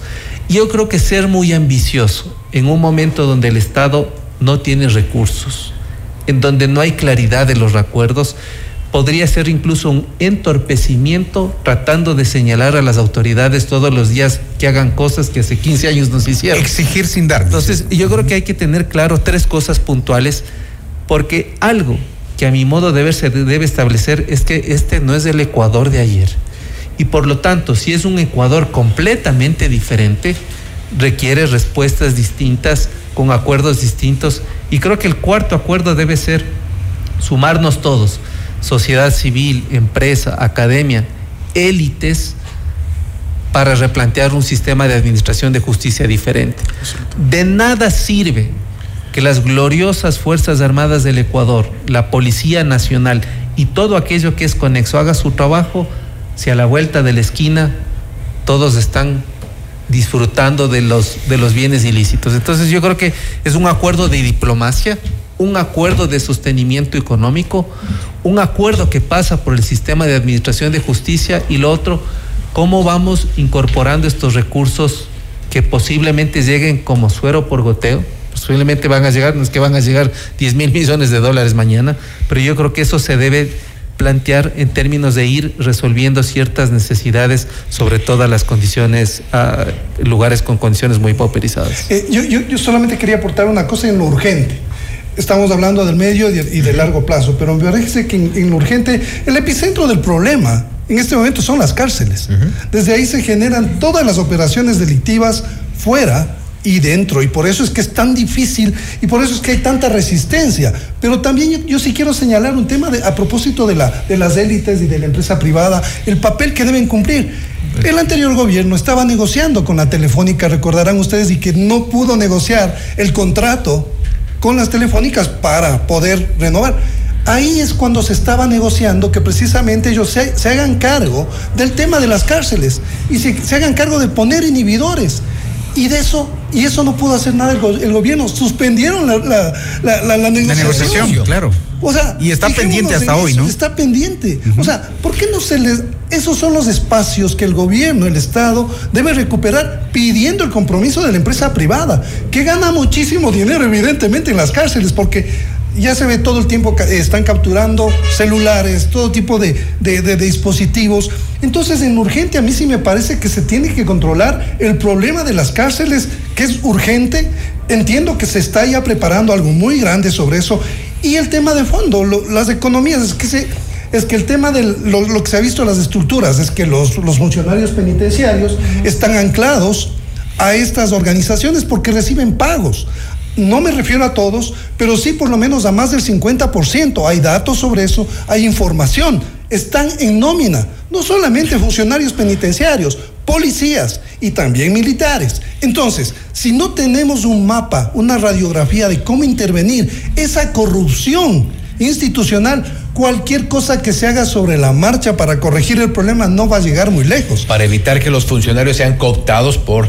No, y en eso, y en eso hay que pensar fuera de la caja. Hay que pensar fuera de la caja, por ejemplo, cuando pensamos en lo delicado que es tener una fuerza de control interno, que es distinta a la policía, distinta a las Fuerzas Armadas, y estamos hablando de que estamos dispuestos en este momento a poner preguntas para cambiar la Constitución.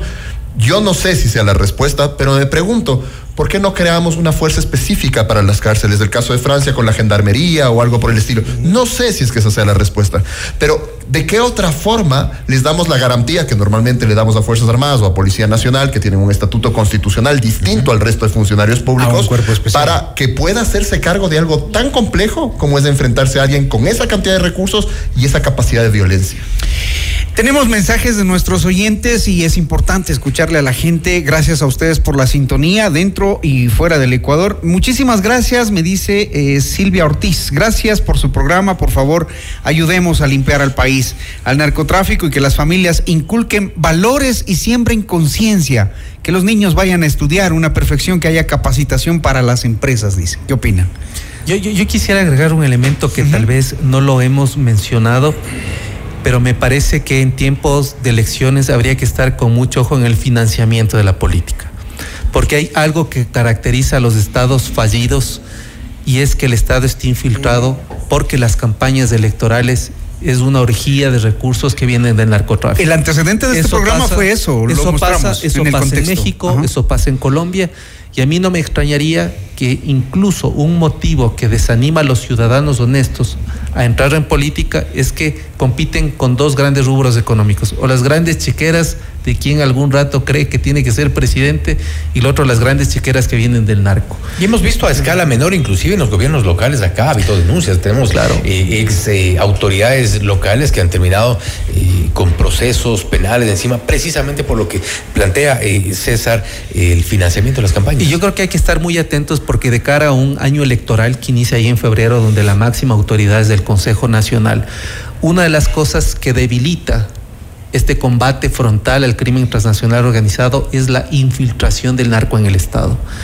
Y esto es muy complejo, porque si bien el presidente tiene que resolver lo que con mucha contundencia ha explicado Arturo, ¿no es cierto?, en el tema de las cárceles, el general González en el tema, ¿no es cierto?, del rol de las, de las Fuerzas más, lo que ha dicho Pablo en, en la parte sistémica. Yo creo que el enemigo más complejo es el interno, porque ¿cómo toma decisiones un presidente cuando todo está infiltrado? O sea, ¿cómo puede difundir o informar incluso con su equipo más cercano cuando todo está infiltrado? El caso más patético y que nos pone frente al espejo de la infiltración del narco en el Estado es el asesinato de César Suárez. Es decir, la infiltración no pudo haber salido de fuera. ese es un tema muy complejo. Y ese es un tema, César, y ese es un tema sobre el que les quiero preguntar a todos ustedes, y es el hecho de que no nos, no nos damos cuenta, pero el problema está ahí. Vemos cómo se origina el tema de la inseguridad en el país, cómo se van metiendo desde, desde el año 2007, incluso antes, cómo se van metiendo en el Estado ecuatoriano de a poco, cómo van financiando campañas, cómo se aborda el tema de angostura, cómo llegan al poder y cómo siguen en el poder. Es decir, todo el mundo sabe quiénes están en los mandos medios de las entidades públicas del Estado y quiénes realmente mandan. Por eso los que llegan al poder hoy no pueden tomar decisiones porque hay un momento y un estamento en el que se para, que son los mandos medios. porque eso, sigue, ¿o no? ¿O me equivoco? El, síndrome del Ecuador es el rabo de paja. Porque metástasis lo que está evidenciando es el grosor, pero también la longitud de un rabo de paja que llega a tocar un montón de gente. Y la pregunta que uno se hace mirando, ¿no es cierto?, cómo se ha distribuido la función ejecutiva en mandos medios hacia abajo, uno se pregunta por qué son los mismos asesores, por qué son los mismos consultores, por qué es la gente que hace un carrusel en el poder. Y ahí la explicación es bastante clara. Es decir, hay gente que no solo buscó en el Estado una forma de vida o de negocio, sino que ahora es más complejo. Es un Estado controlado por el narco, por las infiltraciones que tiene y que le hace a un Estado ineficiente porque no puede competir ni con la tecnología ni con los recursos ni con este rabo de paja que finalmente llega metiendo a todos en la red, que eso es muy complejo. Yo ahí quisiera aportar algo quisiera aportar algo porque estoy completamente de acuerdo y estoy completamente de acuerdo además por una muletilla que tenemos los politólogos. A nosotros nos encanta hablar de la necesidad de fortalecer el sistema de partidos políticos y lo decimos una y mil veces y la gente ya está harto de oírnos. Y Diana Tamaín se ríe. Y nadie nos daba mucha bola. Y así es. Y Diana Tamaín, que nos debe estar escuchando, se nos ríe. Sí, sí, sí. Ya llevan 10 años hablando de lo mismo. 10 años, desde el 78 decimos de esto y no pasa nada. Pero si es que no nos han hecho caso hasta ahora por, por el deber ser, digamos, teórico, político, ahora es una cuestión de seguridad nacional. Porque los partidos políticos no implica un blindaje de la política, para nada, pero sí aumenta el costo de acceso. Es decir, si es que el partido político es un requisito para llegar a la política, yo hoy me levanto, decido ser presidente de la República, no puedo, porque tengo que tener una cierta carrera. E incluso si es que el narco quiere infiltrar a alguien, bueno, le va a tomar unos 10 años, 15 años infiltrar a alguien. Quizá Y lo haga de todas maneras, pero no hoy, no el, en febrero inscribir un candidato y financiarle la campaña. Entonces, el, el tema de la reforma política hoy en día es una cuestión de seguridad nacional, ya no solo teórica de los políticos. Y le escuchamos a Diana Tamaín decir algo, al Consejo Electoral decir algo, ¿no? ¿verdad? Por ahora no. No, no. El segundo tema es la reforma a la, a la carrera administrativa y servicio público. No hay carrera. No hay carrera. Eso de los rangos del famoso P7, P5, P6, etcétera, etcétera. Una no es una carrera. Entonces, como no es una carrera, tampoco tienes de dónde echar mano. Cuando eh, César plantea el, el por qué son los mismos, en el peor de los casos, bueno, porque hay corrupción, etcétera, porque hay intereses de narco, infiltramiento, etcétera. Pero en el mejor de los casos es porque no hay, no hay funcionarios públicos de carrera que se formen para eso y para eso también necesitamos dejar de, bueno, hay una corresponsabilidad, ¿no? Pero dejar de mirar como, como, como leprosos a los funcionarios públicos, a la burocracia. Entonces todos deben ser ladrones, todos no hacen nada, pipones, etcétera. Con esa fama, ¿a quién le interesa pues ser administrador público? Y el tercer nivel es la formación. Estamos formando una nueva, una nueva generación de administradores públicos. Estamos formando al que va a entrar, eh, digamos, al rango más bajo en el Ministerio de, Bien- de Bienestar Social o en el de Educación, etcétera, con la aspiración de de aquí en 20 años ser el ministro. Pero no formamos porque seguimos en el mismo carrusel que mencionaba. Exactamente. Entonces, ese, ese círculo, tanto en la selección de lo político, la reforma política, como en la generación de capacidades humanas para administrar un Estado, en ninguna de las dos estamos trabajando. Y claro. En este momento hablar de eso es hablar medio de ficción, pues se nos está cayendo la cárcel, nos ponen un atentado, un cacho de bomba, entonces yo hablo de los partidos políticos, nadie me hace caso, pero esto a mediano y largo plazo, y tan mediano, en el 25 tenemos elecciones, necesitamos saber, tener ciertas garantías de que no va a entrar más infiltración justamente para dar, ir hacia atrás en esto que, en lo poco que se ha avanzado este, estos 15 días. Creo que el 25 se viene corto para, para ese propósito. General. Yo quisiera poner, eh, contextualizar todo lo que estamos hablando. El general Ernesto Y González. definitivamente hay acciones en el corto, en el mediano y en el largo plazo. Ahorita tenemos que enfocarnos un poquito en el corto En plazo. el corto plazo, estamos hablando de un año o lo que va a durar este gobierno, en donde se ha comprobado que eh, la ola de violencia se genera en las cárceles, ¿no es cierto? Entonces, el control de las cárceles es fundamental. La construcción de las nuevas cárceles para evitar el hacinamiento también es fundamental y se lo puede hacer en un año. Este momento hay que dar un apoyo también decidido a la Policía Nacional, a las Fuerzas Armadas y darles todos los recursos que se les pueda dar, porque han estado bastante eh, eh, afectadas, ¿no es cierto?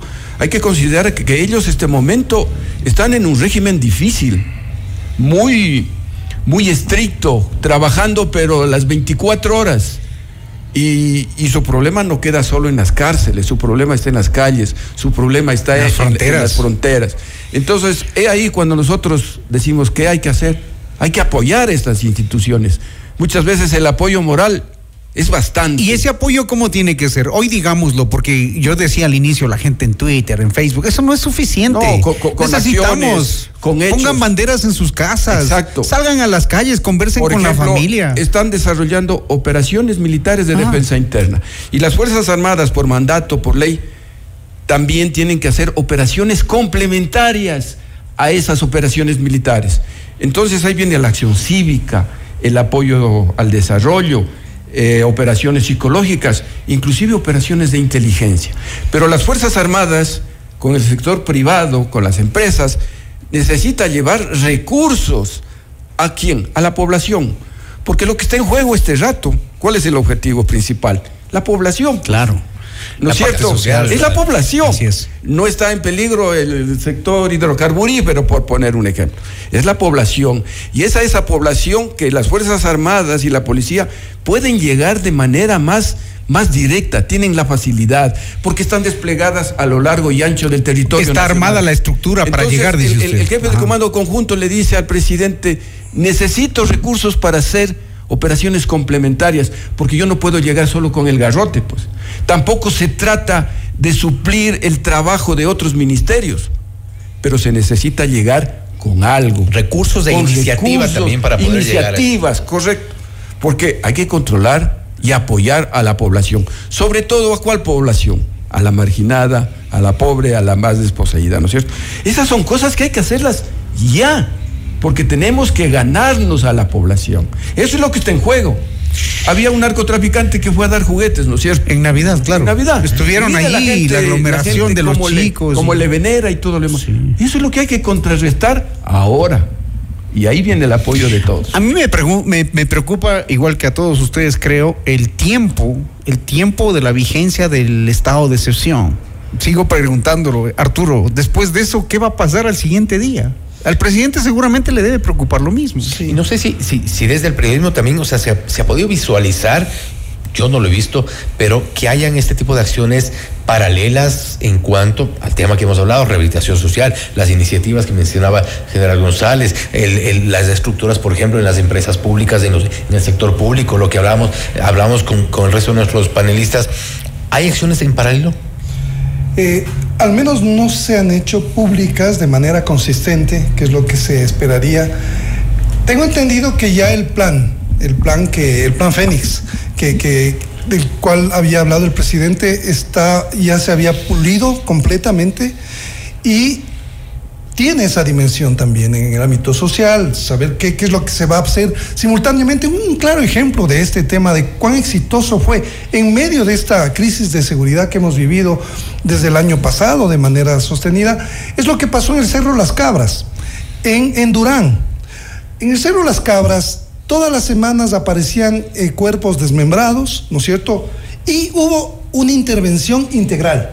Ahí no solamente se fue y se aplicó policía y Fuerzas Armadas, sino que también fue el Ministerio de Bienestar, eh, fueron otros ministerios para hacer una intervención y se, y se bajó realmente, ya no, hay, ya no hay ese tipo de muertes ni de inseguridad en ese cerro Las Cabras cuando yo estuve hasta hace cuatro meses en la zona.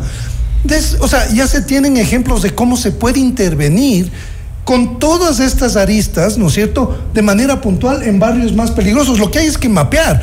Eh, o sea, lo urgente en Guayaquil, los barrios que están en esta lógica deberían tener intervenciones focalizadas, teniendo recursos para ¿Qué se va a hacer con los estudiantes? Porque ellos ahora mismo me llamaba mucho la atención en Nueva Prosperina, precisamente, cómo los estudiantes viven pegados, igual que todos, que la mayoría, a las redes sociales, ¿no es cierto? Y por ahí es que culturalmente, por ejemplo, los tiguerones han Entran permeado con su tanto música, con en los todo, jóvenes, claro. con el entretenimiento. Tenemos unos nuevos paradigmas que no entendemos por qué los jóvenes se han afiliado tanto a esas bandas, porque vienen de hogares desestructurados. Sus padres se fueron hace mucho tiempo, se están yendo. Eso no se está trabajando, no tenemos información. O, o ni siquiera dialogamos sobre lo que nuestros hijos consumen. Exactamente. O sea, de repente el celular fue el papá y la mamá ya.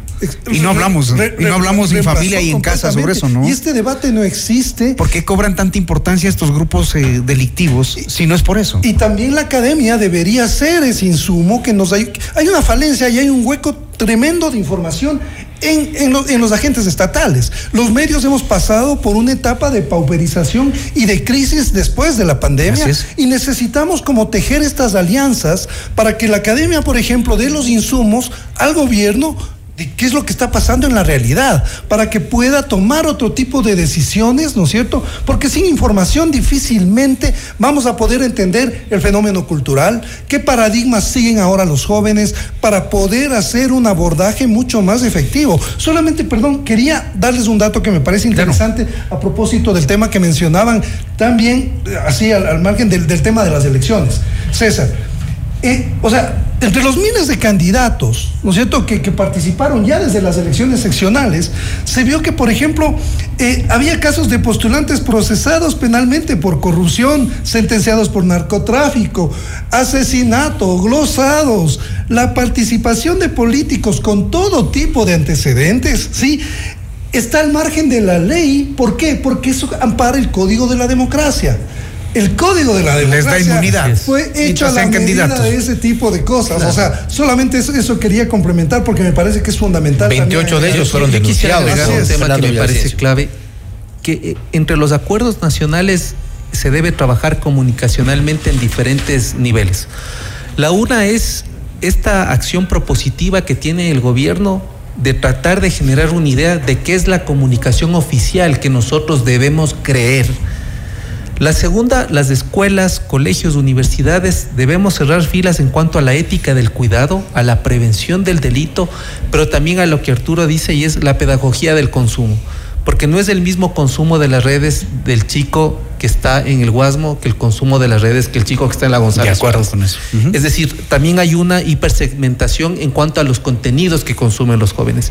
Y la tercera que a mí me parece muy, muy importante es que en este cerrar filas como sociedad, yo creo que el mensaje debería ser el combate al terror, porque una sociedad que está inmovilizada, que está atemorizada y que está fragmentada es una presa fácil, una presa ágil para estas bandas que precisamente se alimentan de la inmovilidad de la mayoría con el control de unos pocos, alterado el orden de las familias, de los colegios, de las universidades. Y la otra que creo que no está claro es algo que, Arturo lo ha mencionado y es, bueno, ¿qué papel tiene la academia en todo esto? O sea, ¿qué estamos haciendo? ¿A dónde vamos? ¿Cómo hacia dónde vamos? y yo creo que hacia dónde vamos es una respuesta muy importante porque, insisto, también la educación debe replantearse porque no, este es, no es el Ecuador de ayer. Este es un Ecuador que incluso como universidades nos debe hacer pensar qué es lo que queremos hacia adelante en, un contexto tan complejo. Es posible un Ecuador unido con el compromiso de cada una de las personas, también compromiso desde los hogares, desde los colegios, escuelas, autoridades, y creo que eso es un poco parte de la conclusión de lo que hemos eh, hablado en esta parte del programa. Eh, le recordamos también que nos puede eh, escribir al 098 999 9819 098 999 9819 Queremos dar lectura a sus comentarios y también, por supuesto, a las propuestas que nazcan de nuestros oyentes. Desde su casa, ¿cuál es la propuesta? ¿Qué propone usted como ciudadano? ¿Cómo hacemos que este Ecuador unido salga de este gran problema que tiene un tiempo? Hoy nos están ayudando a controlarlo. ¿Y después de eso qué? Como ciudadanos, ¿qué proponen ustedes? Hacemos una pausa, volvemos. Esto es Ecuador Unido. Enseguida regresamos con Ecuador Unido. Mira nuestros mejores contenidos. Suscríbete gratis a nuestro canal de YouTube FM Mundo Live. Somos FM Mundo. Comunicación 360. Inicio de publicidad. Hoy yo quiero vivir, decorar al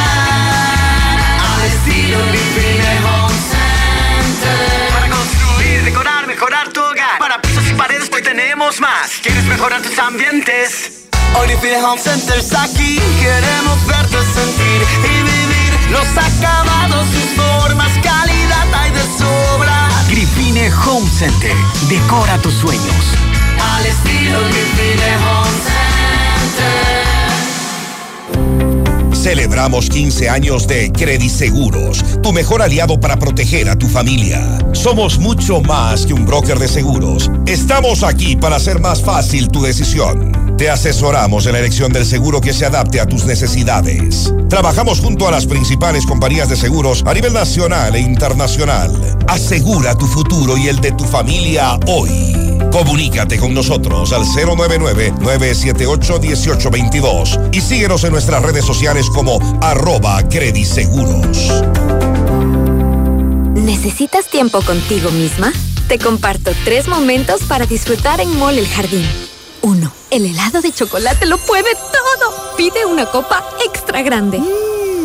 Mm. Pruébate looks diferentes y sorpréndete a ti misma. 3. Un corte de cabello radical que ni tu perro te reconozca. Mole el Jardín. Muchos momentos en un solo lugar. Mole el Jardín. Somos tu mundo. Somos FM Mundo. Comunicación 360. Fin de publicidad. Continuamos presentando Ecuador Unido. Tenemos un país eh, lleno de desconfianza, un país que se hace muchísimas preguntas sobre cómo llegamos a este punto. Y, y ahora la propuesta es qué hacer, qué hacer, cómo, cómo, cómo ayudamos como ciudadanos. Nosotros hemos empezado con este programa, con este especial, discutiendo, analizando, poniendo el contexto. Y claro, eh, nos toca abordar en la nueva a realidad, en este contexto, esto que nos hemos enterado los ecuatorianos en estos últimos, en este último mes, sobre todo el caso Metástasis. El operativo Metástasis se configura como el más duro golpe que se haya dado en los últimos años en contra de la delincuencia organizada y el tráfico de drogas. Precisamente sobre este caso que ha marcado un antes y un después en lo que ocurre en nuestro país y en este conflicto armado interno tenemos un enlace a este momento. Daniel Ocaña está desde la sala de redacción. Daniel, te escuchamos. Gracias, Hernán. El operativo Metástasis se configura como el más duro golpe que se haya dado en los últimos años en contra de la delincuencia organizada y el tráfico de drogas. El caso ha revelado que los tentáculos del narcotráfico contaminaron abogados, jueces, fiscales, altos oficiales de la policía y hasta el entonces presidente del Consejo de la Judicatura, Wilman Tran. A continuación, un reportaje realizado por Fausto Yepes.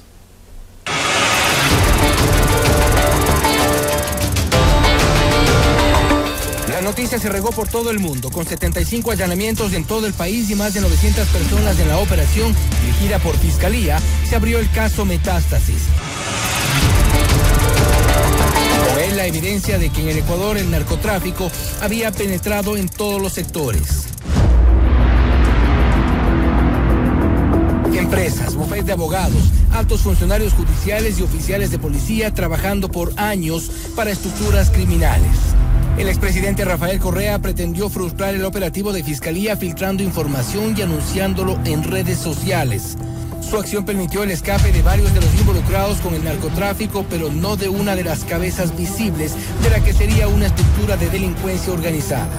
Wilman Terán, nada menos que el presidente del Consejo de la Judicatura.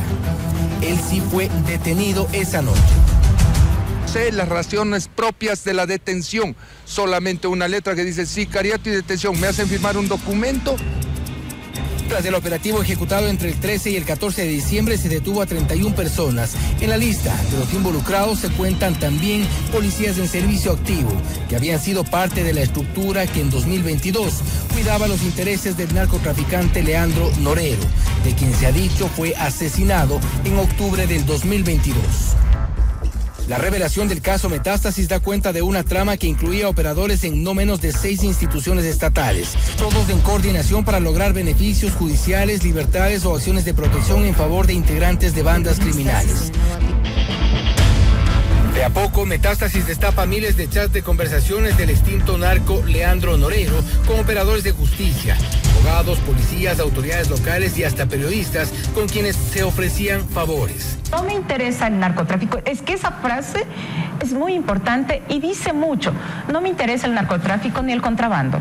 Solamente la información sesgada de lo que a mí me corresponde. Y son estas conversaciones las que evidencian el estado de descomposición de la justicia en el país. Los grupos de delincuencia organizada han ganado terreno gracias a estas estructuras de corrupción que han operado desde el sector público. Y si bien fueron 31 procesados inicialmente, la Fiscalía ha advertido que es apenas el inicio de un caso que podría ser de largo aliento. Metástasis ha mostrado a un sistema de justicia que tocó fondo, a una fuerza pública con urgencia de depuración y un Estado incapaz de combatir a la corrupción.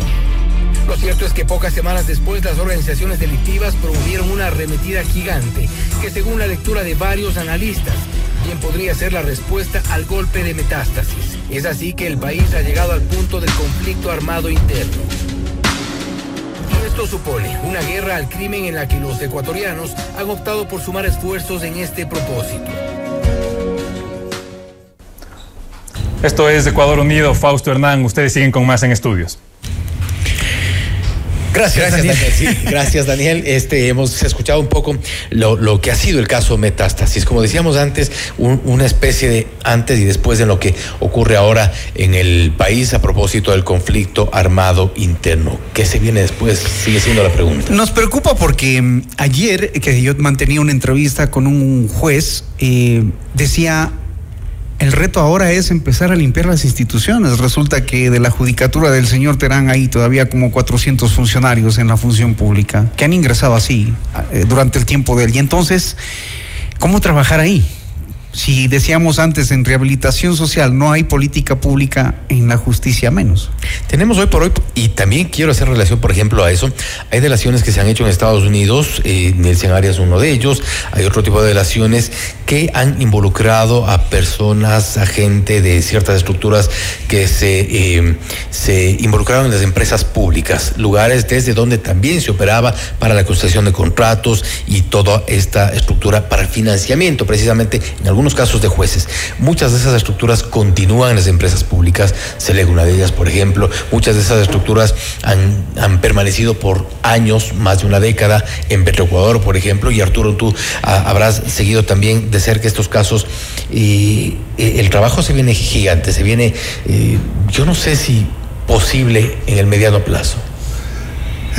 Es descomunal y creo que hay que empezar por cosas pequeñas que primero debe ser el compromiso que tenemos los ciudadanos, más allá de, de las circunstancias profesionales que vivimos, el compromiso por recuperar el país, eh, precisamente para quienes, para nuestros hijos, para los que vienen, y por lo menos demostrar que queremos ir más allá de esas circunstancias, porque si es penoso ver que eh, la mayor parte tú conversas con jóvenes, eh, yo, yo, converso con mi hija y la mayoría de sus, de sus compañeros quieren irse lo único que aspiran es, no solamente esto lo vive la gente más pobre, todo, hay una sensación de, de, irse, de dejar el país, y eso está mal, hay un muy mal enfoque ahí, porque fíjese, yo, te, bueno, una, una amiga es estadounidense, eh, y ella vive en el Ecuador hace más de 30 años, su esposo es argentino, y la, y la semana pasada me dijo que quiere nacionalizarse ecuatoriana,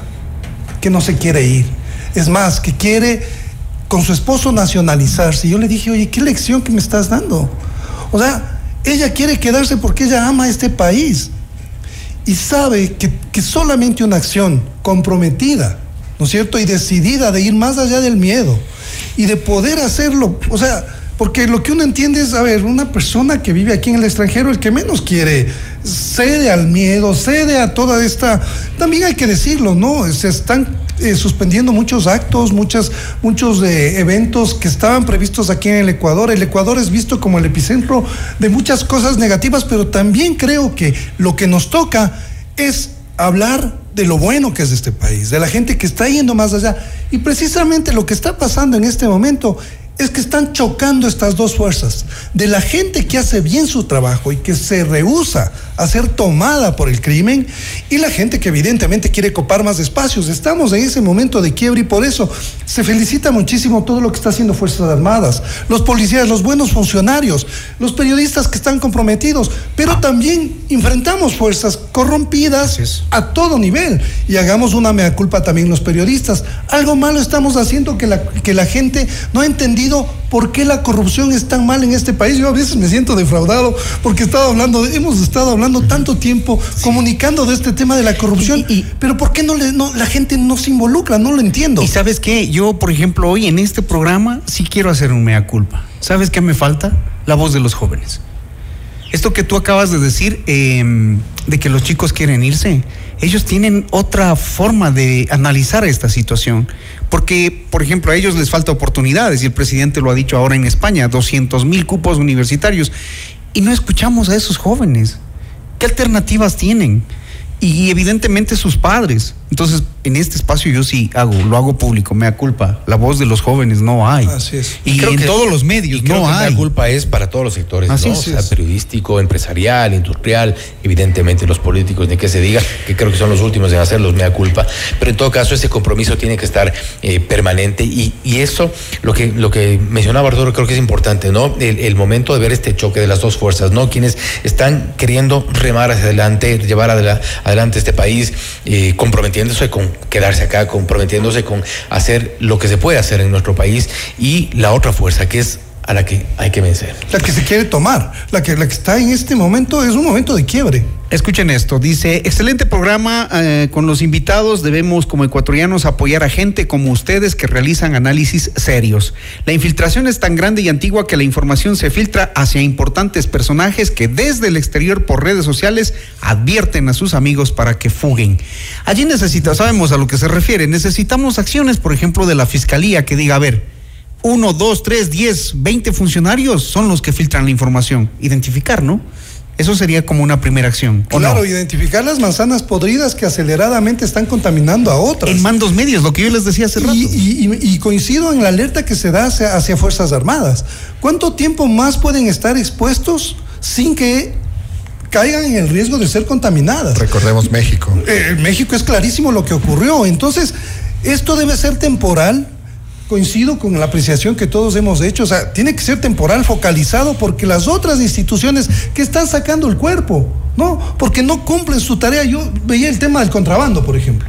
La SENAE, eh, otras organizaciones que tienen que entrar y comprometerse también no lo hacen en el, en el tema del, del- del combustible subsidiado, por ejemplo. Hay otras instituciones que tienen que hacer su trabajo y no lo hacen. Petroecuador, ayer mirabas, no sé si tú miraste un, un reportaje, cómo se idearon para crear un para conectarse al poliducto y robarse la gasolina. De repente ve un helicóptero, no sé si de la policía o de Fuerzas Armadas, un tanquero parqueado en el desierto y se preguntan, ¿y eso?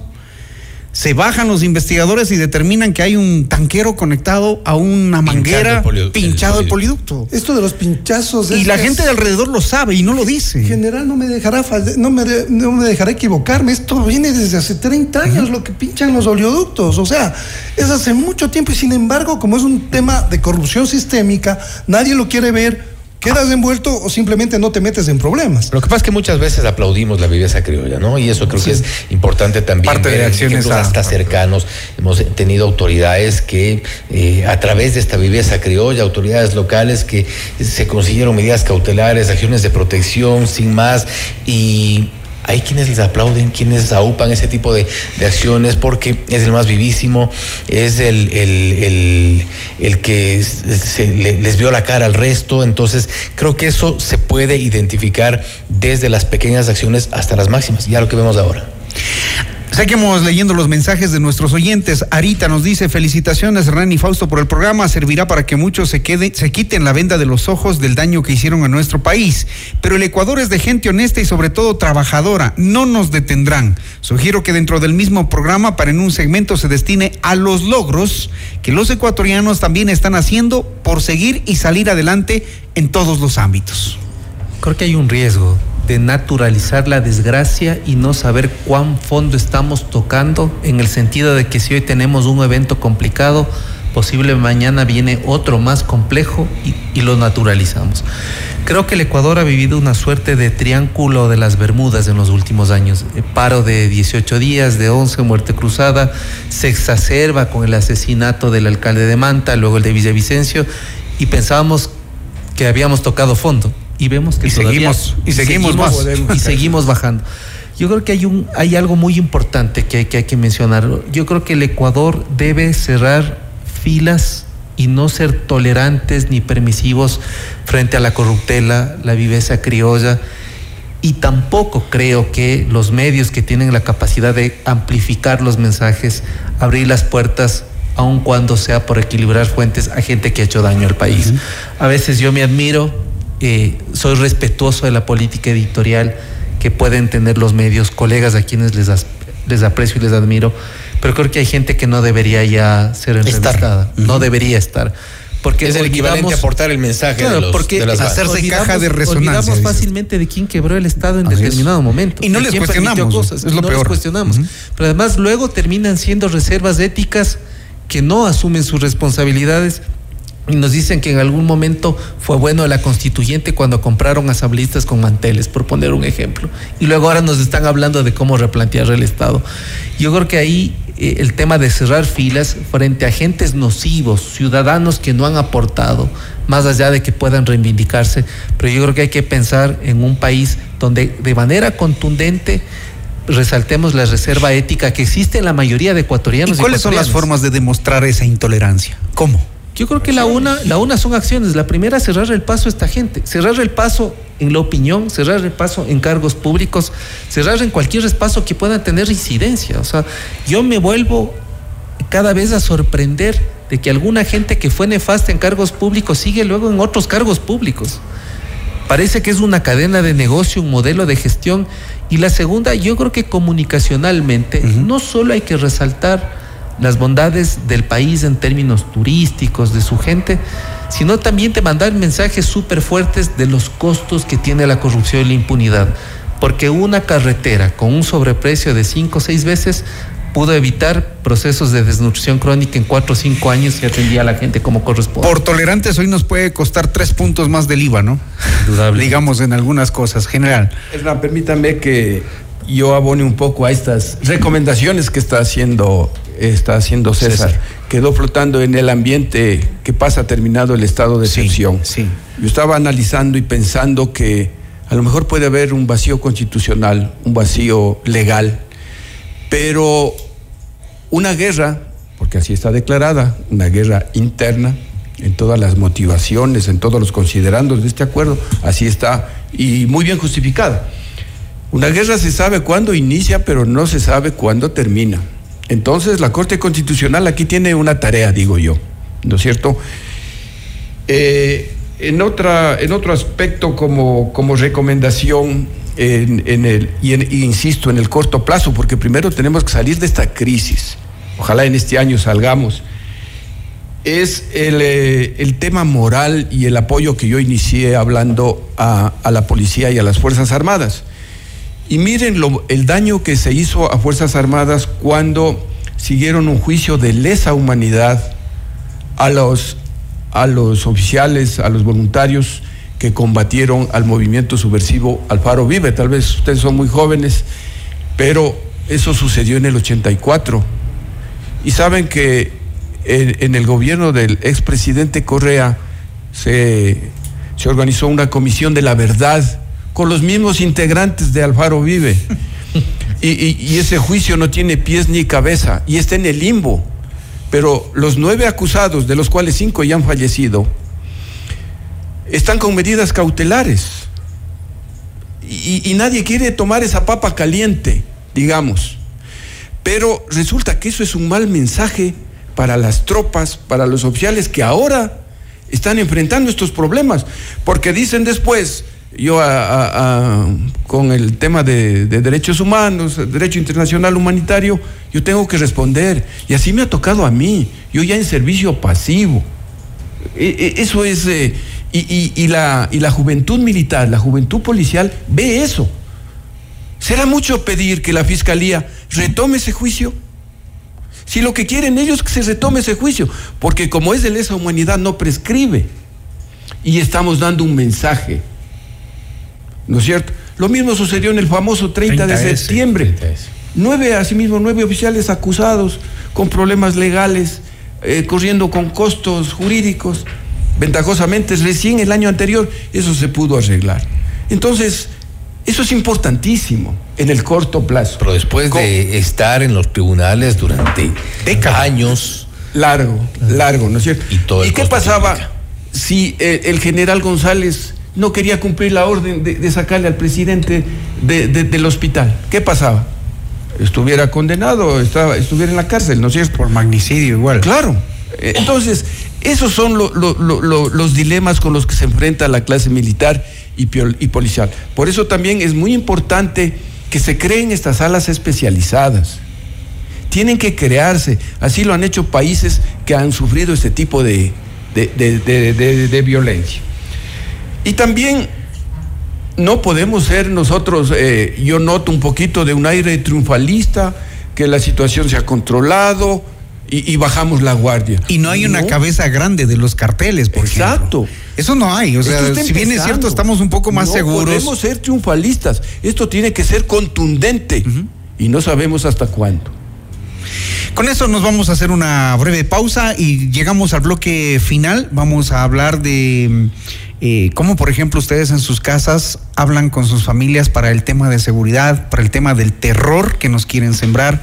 Cómo, cómo desde lo más básico, la familia, tenemos la posibilidad de ayudar a este país de hacer un Ecuador unido. Ya Dedicaremos volvemos. este último bloque a las propuestas para este Ecuador unido. Volvemos. Enseguida regresamos con Ecuador Unido. Somos tu mundo, FM Mundo. Sigue nuestra transmisión en video FM Mundo Live por YouTube, Facebook, X y en fmmundo.com. Somos FM Mundo. Comunicación 360. Inicio de publicidad. ¿Aló? Prima, ¿cómo está? ¿Cómo va el negocio? Bien, prima. Le hice caso y aumenté los productos gracias al crédito Muchugruna. Qué bueno, prima. Y ahora están en todo el Ecuador. Cuéntele a la familia. Apoyamos todas sus iniciativas y le damos crédito para lo que necesite. Negocio, estudios, viaje, vehículos y más. Hasta 30 mil dólares, sin base y sin garante. Acérquese a la agencia más cercana y solicite su crédito en todo el Ecuador. Aplica condiciones. Abogado Luis Alfonso Chango, gerente general. Estamos en el centro norte y sur de Quito. Me pidieron que les hable sobre los campus y la modalidad presencial de la Universidad de Indoamérica. Pero yo prefiero contarles que cuando vengo a clases disfruto cada día porque estoy creando mi propia historia. No importa la carrera que tú escojas, lo que importa es que serás el protagonista de todo lo que hagas. Matricúlate en modalidad presencial. Más información en www.indoamerica.edu.es. Universidad Indoamérica. Crea tu propia historia. Celebramos 15 años de Credit Seguros, tu mejor aliado para proteger a tu familia. Somos mucho más que un broker de seguros. Estamos aquí para hacer más fácil tu decisión. Te asesoramos en la elección del seguro que se adapte a tus necesidades. Trabajamos junto a las principales compañías de seguros a nivel nacional e internacional. Asegura tu futuro y el de tu familia hoy. Comunícate con nosotros al 099-978-1822 y síguenos en nuestras redes sociales como arroba crediseguros.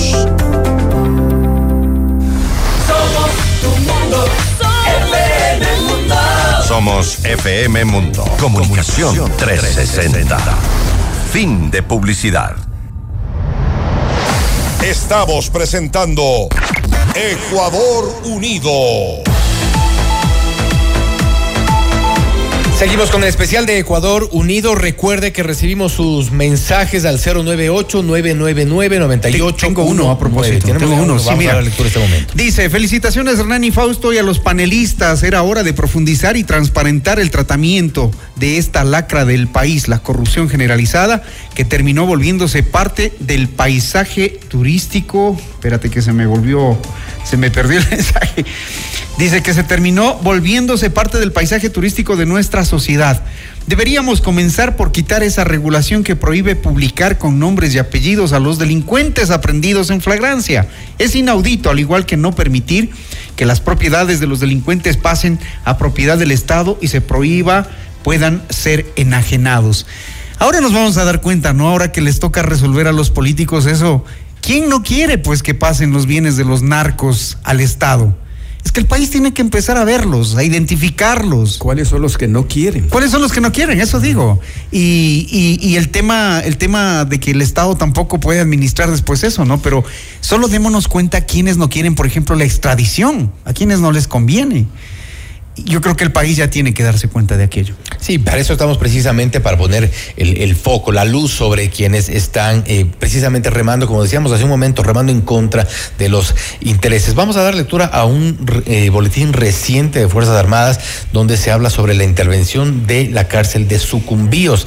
Nuevamente, lo que decíamos hace un momento con Arturo, coincidíamos en que falta el control de las cárceles. A pesar del conflicto armado interno, a pesar de la acción de las Fuerzas Armadas, de la Policía Nacional, De Fiscalía en su momento, a pesar de habernos dicho que esta intervención en las cárceles iba a ser eh, o es eh, potente, fuerte, hay todavía incautación de material. Vamos a ver en sucumbíos, eh, se dice que está controlado el centro de privación de libertad, se realizó el registro de todas las celdas e instalaciones obteniendo los siguientes resultados, 12 municiones, 12 milímetros, 3 municiones Trufly y 20 sobres de sustancias sujetas a fiscalización un sobre pequeño de marihuana, 60 armas cortopunzantes, 13 cuchillos, 4 machetes, una alimentadora, 64 celulares, 13 computadoras portátiles, dos balanzas digitales, tres bases de carga de radios de comunicación, dos modem Wi-Fi, tres antenas Wi-Fi, consolas de videojuegos, varias conexiones de internet que han sido deshabilitadas. Tenemos ahí las imágenes, increíble, donde las paredes, han llegado las a, esconderse todo este tipo de materiales, parlantes, antenas de internet, televisores, consolas de videojuegos, ¿por dónde entran? Porque cuando uno por un tema de trabajo ha ido a visitar las cárceles, llegamos con las autoridades. Eh, eh, el Arturo sabe, el Arturo ha escrito harto sobre eso. pasaron al final. Claro, es, que ahí. ¿Por dónde entran? Es el servicio de catering, la cocina. ¿Cuántas veces hemos visto estas mismas imágenes los últimos dos o tres años? Las intervenciones se capturan, pero ¿por qué lo que lo más efectivo es lo que no se ve y lo que no se está haciendo? Porque esto lo que evidencia es un fracaso.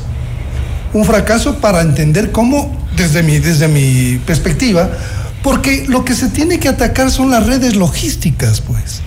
O sea, cómo están llegando las armas, cómo están llegando los explosivos, cómo están llegando los celulares, de dónde viene el financiamiento, dónde empieza la cadena logística y dónde termina, porque el centro, como decía, el epicentro de, en este momento del problema son las cárceles que controlan el ingreso de la droga desde Colombia, hasta el paso, el embodegamiento y la salida por los puertos. Controlan absolutamente todo desde esos centros operativos que son las cárceles no se entiende por qué no se está atacando a la logística. Creo que en los 11 centros que ya está controlado se está haciendo ese trabajo. La cadena logística es lo que hay que atacar y los recursos que financian esas cadenas logísticas también. Entonces, por eso lo, lo de la ley de extinción de dominio atacar a las finanzas, a las economías, eso es lo que hay que hacer, porque si no, esto va a seguir ocurriendo. Tenemos problemas con el control de la UAFE, tenemos problemas con el control del sistema financiero nacional, es increíble. Los extorsionadores en las cárceles te dan una cuenta de ahorros, una cuenta corriente. Eh, te prestan las cuentas. Y ese control de lo financiero no solo tiene que ver con las extorsiones, no solo tiene que ver con, la situación actual y con la cadena logística, Pablo Medina. en este instante, sino también con el tema de corrupción. Es decir, perdónenme, cuando uno es funcionario público le hacen firmar una declaración patrimonial en donde además uno renuncia al secreto, al, al secreto bancario, etcétera, etcétera.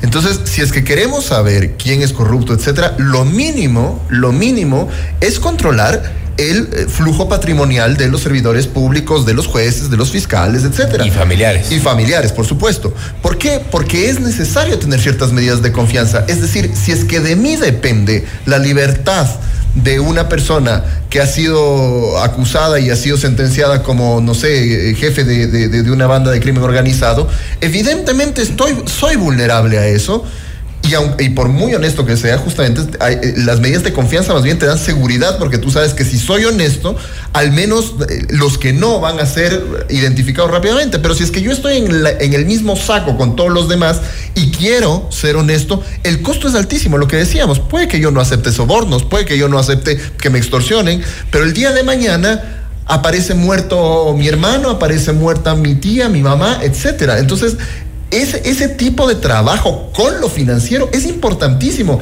Ahí se mueve la plata del narco, ahí se mueve la plata de las extorsiones, ahí se mueve la plata de la corrupción. Todo esto al final del día tiene un objetivo de lucro, de lucro ilegal. Y cuando tiene objetivo de lucro ilegal, eso es plata que se tiene que mover en la economía y la UAFE tiene que funcionar. La UAFE es una de esas instituciones que debería estar blindada en este país. Los ciudadanos dicen, les felicito y como dicen, hay que reaccionar como ciudadanos. Por ejemplo, en el municipio debemos los eh, ciudadanos ocupar, ocupar, la silla vacía. El alcalde glosado quiere poner peajes y no es capaz de iluminar las vías y los barrios pobres. Ese detalle genera seguridad y debemos exigirla. Otro mensaje. Sí, tengo yo otro mensaje también. Es una funcionaria judicial, ha preferido que no se le dé el nombre, ya saben cómo es la situación en la función judicial, pero dice, eh, hay que proponer la creación del nuevo ministerio. Se necesita un ente rector porque el SNAI es la misma Dirección de Rehabilitación Social. Debe existir un Consejo de Política Criminal, que creo que es importante para poder mantener el control de las cárceles. El ingeniero Arturo Tibanquiza nos escribe, le saludo a los panelistas, por favor, el presidente de la República debe consultar nuevamente sobre la explotación petrolera en el Yasuní. Quienes son los más felices y financiaron la no explotación fueron las mafias y los peruanos, quienes van a explotar todo con tecnología y estamos en frontera Gracias. Eso es en cuanto al financiamiento de, de, esta guerra que, que, tenemos problemas de, de, dinero y de recursos. Otro mensaje dice, considero que para recuperar el país es necesario desarmar al narcoestado, que fue diseñado en Montecristi. Ahí se creó un marco legal que favorece el delito, protege a los delincuentes, legalidad que da privilegios a los derechos humanos de los delincuentes y no a los derechos humanos de la sociedad. Es necesario depurar todas las instituciones. Caso contrario, el esfuerzo y la lucha de las Fuerzas Armadas, de la Policía, de la Fiscalía, General y el pueblo en general será en vano. Una vez limpio el Estado, se deberá atender abundantemente en el campo social para otorgar a los menos favorecidos en condiciones dignas. Rubén Nivelo Río Frío. Gracias, Rubén, por el mensaje. Cientos de millones de dólares están depositados en un banco que no se sabe de dónde vienen y ningún gobierno ha intervenido sobre ese dinero. Es un dato que lo doy suelto para hablar de las economías criminales, porque esa plata pasa por el sistema financiero. O sea, ¿cuál es la corresponsabilidad pues de los de los agentes financieros sobre ese dinero que está circulando, que entra y sale y que va, por ejemplo, a las esposas de ciertos cabecillas de las bandas que están plenamente identificados y ahí están las estructuras. Por los bancos y por la formalidad del sistema financiero pasa ese dinero. Dos millones de dólares de una de las parejas de un cabecilla de una de las bandas pasa por los bancos y suben todos los días videos en TikTok repletos de autos, joyas, dinero en efectivo, en mansiones. ¿Quién hace algo? Y claro, entonces los bancos, ¿qué están haciendo? ¿Cómo están? ¿Cómo eh, eh, los agentes que tienen que ser los que no solamente den el reporte que les conviene, ¿no es cierto? Sino que se hagan verdaderos casos con la UAFE, que puedan atacar a estas organizaciones, porque lo que está pasando con la UAFE, a, propósito de lo que decía Pablo, es que es una organización que, o una unidad que se llenó de responsabilidades de controlar a muchísimos agentes, pero que no hace en general ningún caso, ni un solo caso de lavado de activos ha sido generado los últimos años por información de la UAFE. Es impresionante. Es increíble porque una, un dato reciente que dio el ex director de la UAFE, eh, Andrade, si no me equivoco el, el, el, apellido, decía que se han registrado, o más o menos las estimaciones eran de un lavado de 250 millones de dólares al año, que para mí me parece una cifra demasiado conservadora. Demasiado conservadora, porque ya se habla de 8 mil a 10 mil millones de dólares. Exacto, que la propia UAFE te diga 250 millones de dólares al año con reportes, creo que era una suerte de 30 reportes en año, si no es menos lo cual es irrisorio, ridículo, tomando en cuenta que hay cosas que están a la vista, hay cosas que vemos todos. Un detalle que es interesante sobre eso, Fausto, recordarán ustedes cuando le incautan la, la casa al señor Wilman Terán, tenía fajos de billetes de 100. Ese es el indicador. Aquí, o sea, no operamos con billetes de 100, es más, nosotros recibimos dinero, todas las remesas que se reciben son de billetes de 20, la mayoría. Cuando tú tienes billetes de 100 es que eso provino de otras fuentes. Y ahí está la distorsión en la economía. Y eso es lo que debería seguirse. o sea, ¿cómo circula ese, todo ese dinero, esa, ese tipo de, de, de dominación, de, de cantidades? Que no le ingresan al sistema Exacto. ¿Cómo ingresan? ¿Por qué no se ha hecho la trazabilidad? El Banco Central tiene la información también de eso, pero deben hacerse más. Y nos irán a decir de dónde salió esa plata. Respecto, respecto a, lo que, a lo que dice Arturo, recordarán ustedes que el año anterior se reformó el Código Orgánico Integral Penal y en su artículo 366 indica todo lo que es acto terrorista, todo el que colabora con este lavado de dinero para estas estructuras criminales. Entonces ahí las instituciones financieras, la fiscalía en general, tienen esa, esa tarea pues de, de denunciar. O sea, si no unimos esfuerzos por todo lado estamos, estamos fritos. Respecto a la colaboración que tú decías, Hernán, el artículo 83 de la Constitución, una constitución súper garantista y solo de derechos, porque tiene como 30 hojas, creo que es no, de derechos, y solo una hojita de deberes como ciudadanos. El artículo 83 dice que los ciudadanos estamos en la obligación de colaborar con todos los aspectos relacionados a la seguridad, al, al buen convivir ciudadano, ¿no es cierto? Eh, ya para ya no absorber más tiempo porque ya nos acabamos vamos, vamos cerrando. Yo, sí. yo decía, no debemos dejarnos amilanar la ciudadanía.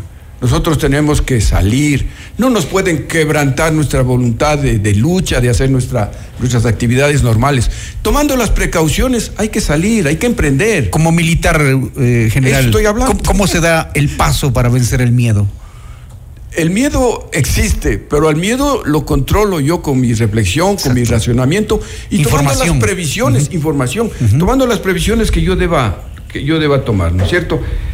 También podemos organizar a, a los barrios. Yo he visto con satisfacción y en el barrio eh, de algún amigo, ahí por ejemplo están contratando un patrullaje motorizado, dando una cuota mínima, porque si se unen todos los costos son, son Menos, menores, ¿no es claro, cierto? claro. Eh, Y los beneficios mayores. ¿Por qué? ¿Por qué? Porque la policía está desbordada. O sea, tenemos que ser conscientes que la policía, las fuerzas de seguridad están desborda- desbordadas. Usted decía, Fausto, eh, en Sucumbíos acababa de dar esta noticia. Las Fuerzas Armadas y la policía no tienen la capacidad de estar simultáneamente aquí, allá, Allá, allá. Tienen que maniobrar, tienen que priorizar. Entonces, hoy le tocó a Sucumbíos, después ya aparecerá otra cárcel, ¿no? Pero es por la falta de recursos, eh, tanto en personal humano y, y todo lo demás. Eso en cuanto, eso en cuanto a la, a, la, a la parte reactiva. César Ulloa, concluyendo este, este diálogo, este especial, eh, ¿es posible salir? ¿Cuál, ¿Cuál debería ser el primer paso? Y vamos un poco a lo que hablábamos antes, desde casa, desde los más cercanos. ¿Cuál debería ser este primer paso para lograr un mejor país?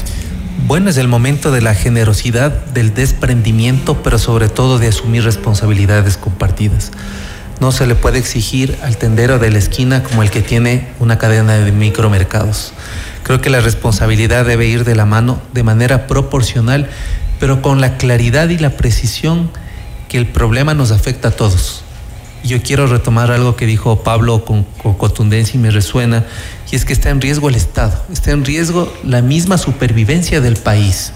Nunca antes hemos pasado esto y creo que es un momento que con mucha generosidad, con mucho desprendimiento, nosotros vayamos a un acuerdo más amplio, porque creo que este momento de crisis nos permite, quiero retomar algo que dijo Arturo, nos permite limpiar completamente la casa al costo que esto suponga, porque creo que lo que viene hacia adelante, si no se toman las medidas a corto plazo, pero si tampoco tenemos claridad cómo nos vemos como país después de este golpe, creo que hemos fracasado. Creo que es un, es un llamado a la unidad auténtico, pero sobre todo actuar en consecuencia de las posibilidades y recursos, pero sobre todo de exigir ahora más que nunca a quienes asumen cargos de responsabilidad que hagan lo que corresponde. No tolerancia a funcionarios mediocres, corruptos y peor aún que piensen que el Estado pueda ser una posibilidad de negocio en un momento tan complejo y de crisis. César Ulloa, gracias. Vamos con Pablo Medina. ¿Es posible asumir estas responsabilidades? ¿Es obligatorio en este punto que los ecuatorianos asumamos la responsabilidad que tenemos desde cada uno de nuestros espacios? Absolutamente, es, es, es, vital que lo hagamos. Y yo voy a aprovechar para retomar un poco algo que se dijo, eh, que es el tema del compromiso de la academia. Yo soy profesor de la Universidad de San Francisco y yo tengo que reconocer que mi antídoto contra el cinismo y las ganas de huir de este país son mis estudiantes tengo estudiantes que están profundamente comprometidos, que en sus trabajos, en sus trabajos de política pública presentan proyectos para mejorar sus comunidades, eh, gente que vive en Llano Chico, gente que intenta mejorar escuelas bosque en el noroccidente de Pichincha, gente que está trabajando por el uso del desperdicio de la comida eh, y enfrentar la desnutrición desde ahí. Eso hacen mis estudiantes. Gente que sigue soñando, que sigue ratificando el derecho de soñar en el lugar en el que viven, pese a la tentación de decir me quiero ir y siguen pensando en cómo arreglo mi barrio. ¿Cómo le exijo al municipio que mejore eh, el sistema peatonal porque yo voy en bicicleta a la universidad y casi me atropellan? Esos estudiantes, esa gente, estamos hablando de gente que tiene entre 18 y 22, 23 años y que está soñando con que este país tiene futuro, es mi antídoto contra el cinismo. Y eso te lleva a este compromiso, primero, de formar todo lo que se pueda a esa generación para que se haga cargo de este Estado, ojalá y de un mejor Estado del que vivimos ahora. Y por otra parte, como docentes, como investigadores, también nos da ha elevado a un compromiso, incluso la universidad está trabajando en tener un laboratorio de datos públicos eh, para poder dar información amigable. ¿Para qué? Para que la ciudadanía pueda empoderarse. Porque lo que decíamos antes, sí, el Estado tiene que hacerse cargo de la seguridad, sí, hay un compromiso enorme a nivel público, pero hay un compromiso también de iniciativa privada, de iniciativa privada individual, de iniciativa privada comunitaria, de iniciativa privada empresarial, que hay que asumir. Yo creo que la academia tiene un rol, tiene un rol en producir datos, en producir diálogo, en producir discusión, en producir ideas, pero también en formar, en formar una generación que no le tenga miedo a administrar lo público que no sea pecado administrar lo público. Bueno, vamos a cerrar esto. Mira, yo, yo quiero leer un mensaje, nos escribe Karina.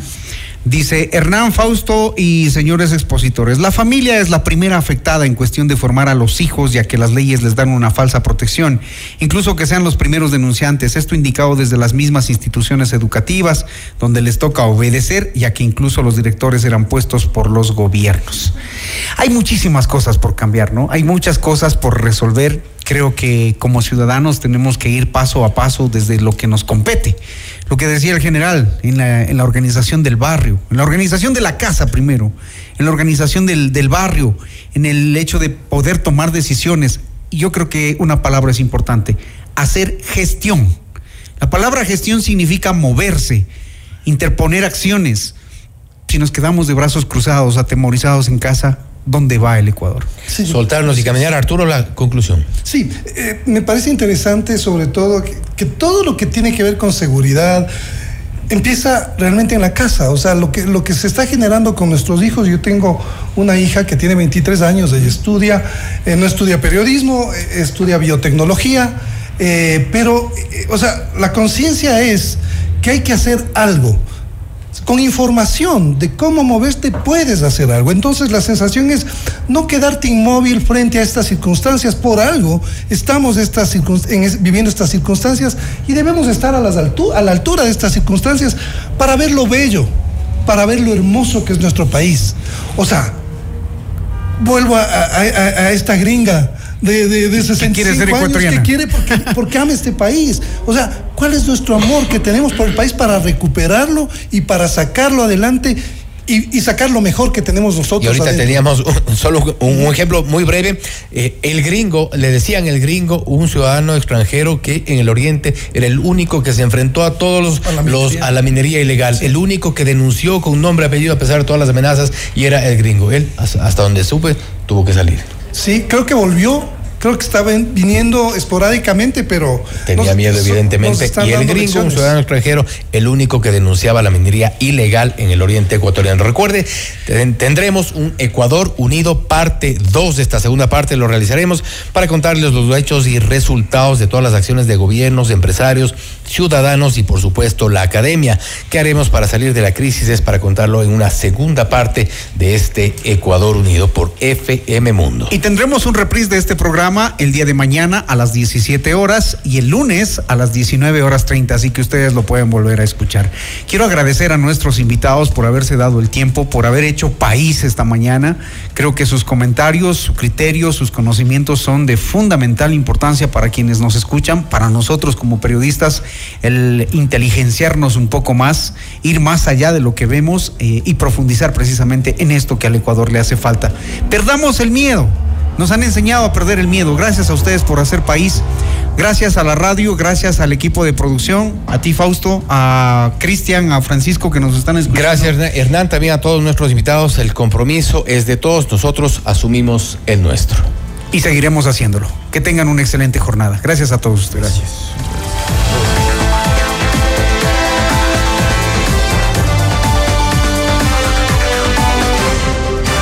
FM Mundo y Notimundo presentaron Ecuador Unido. Seguridad, eje vital del progreso.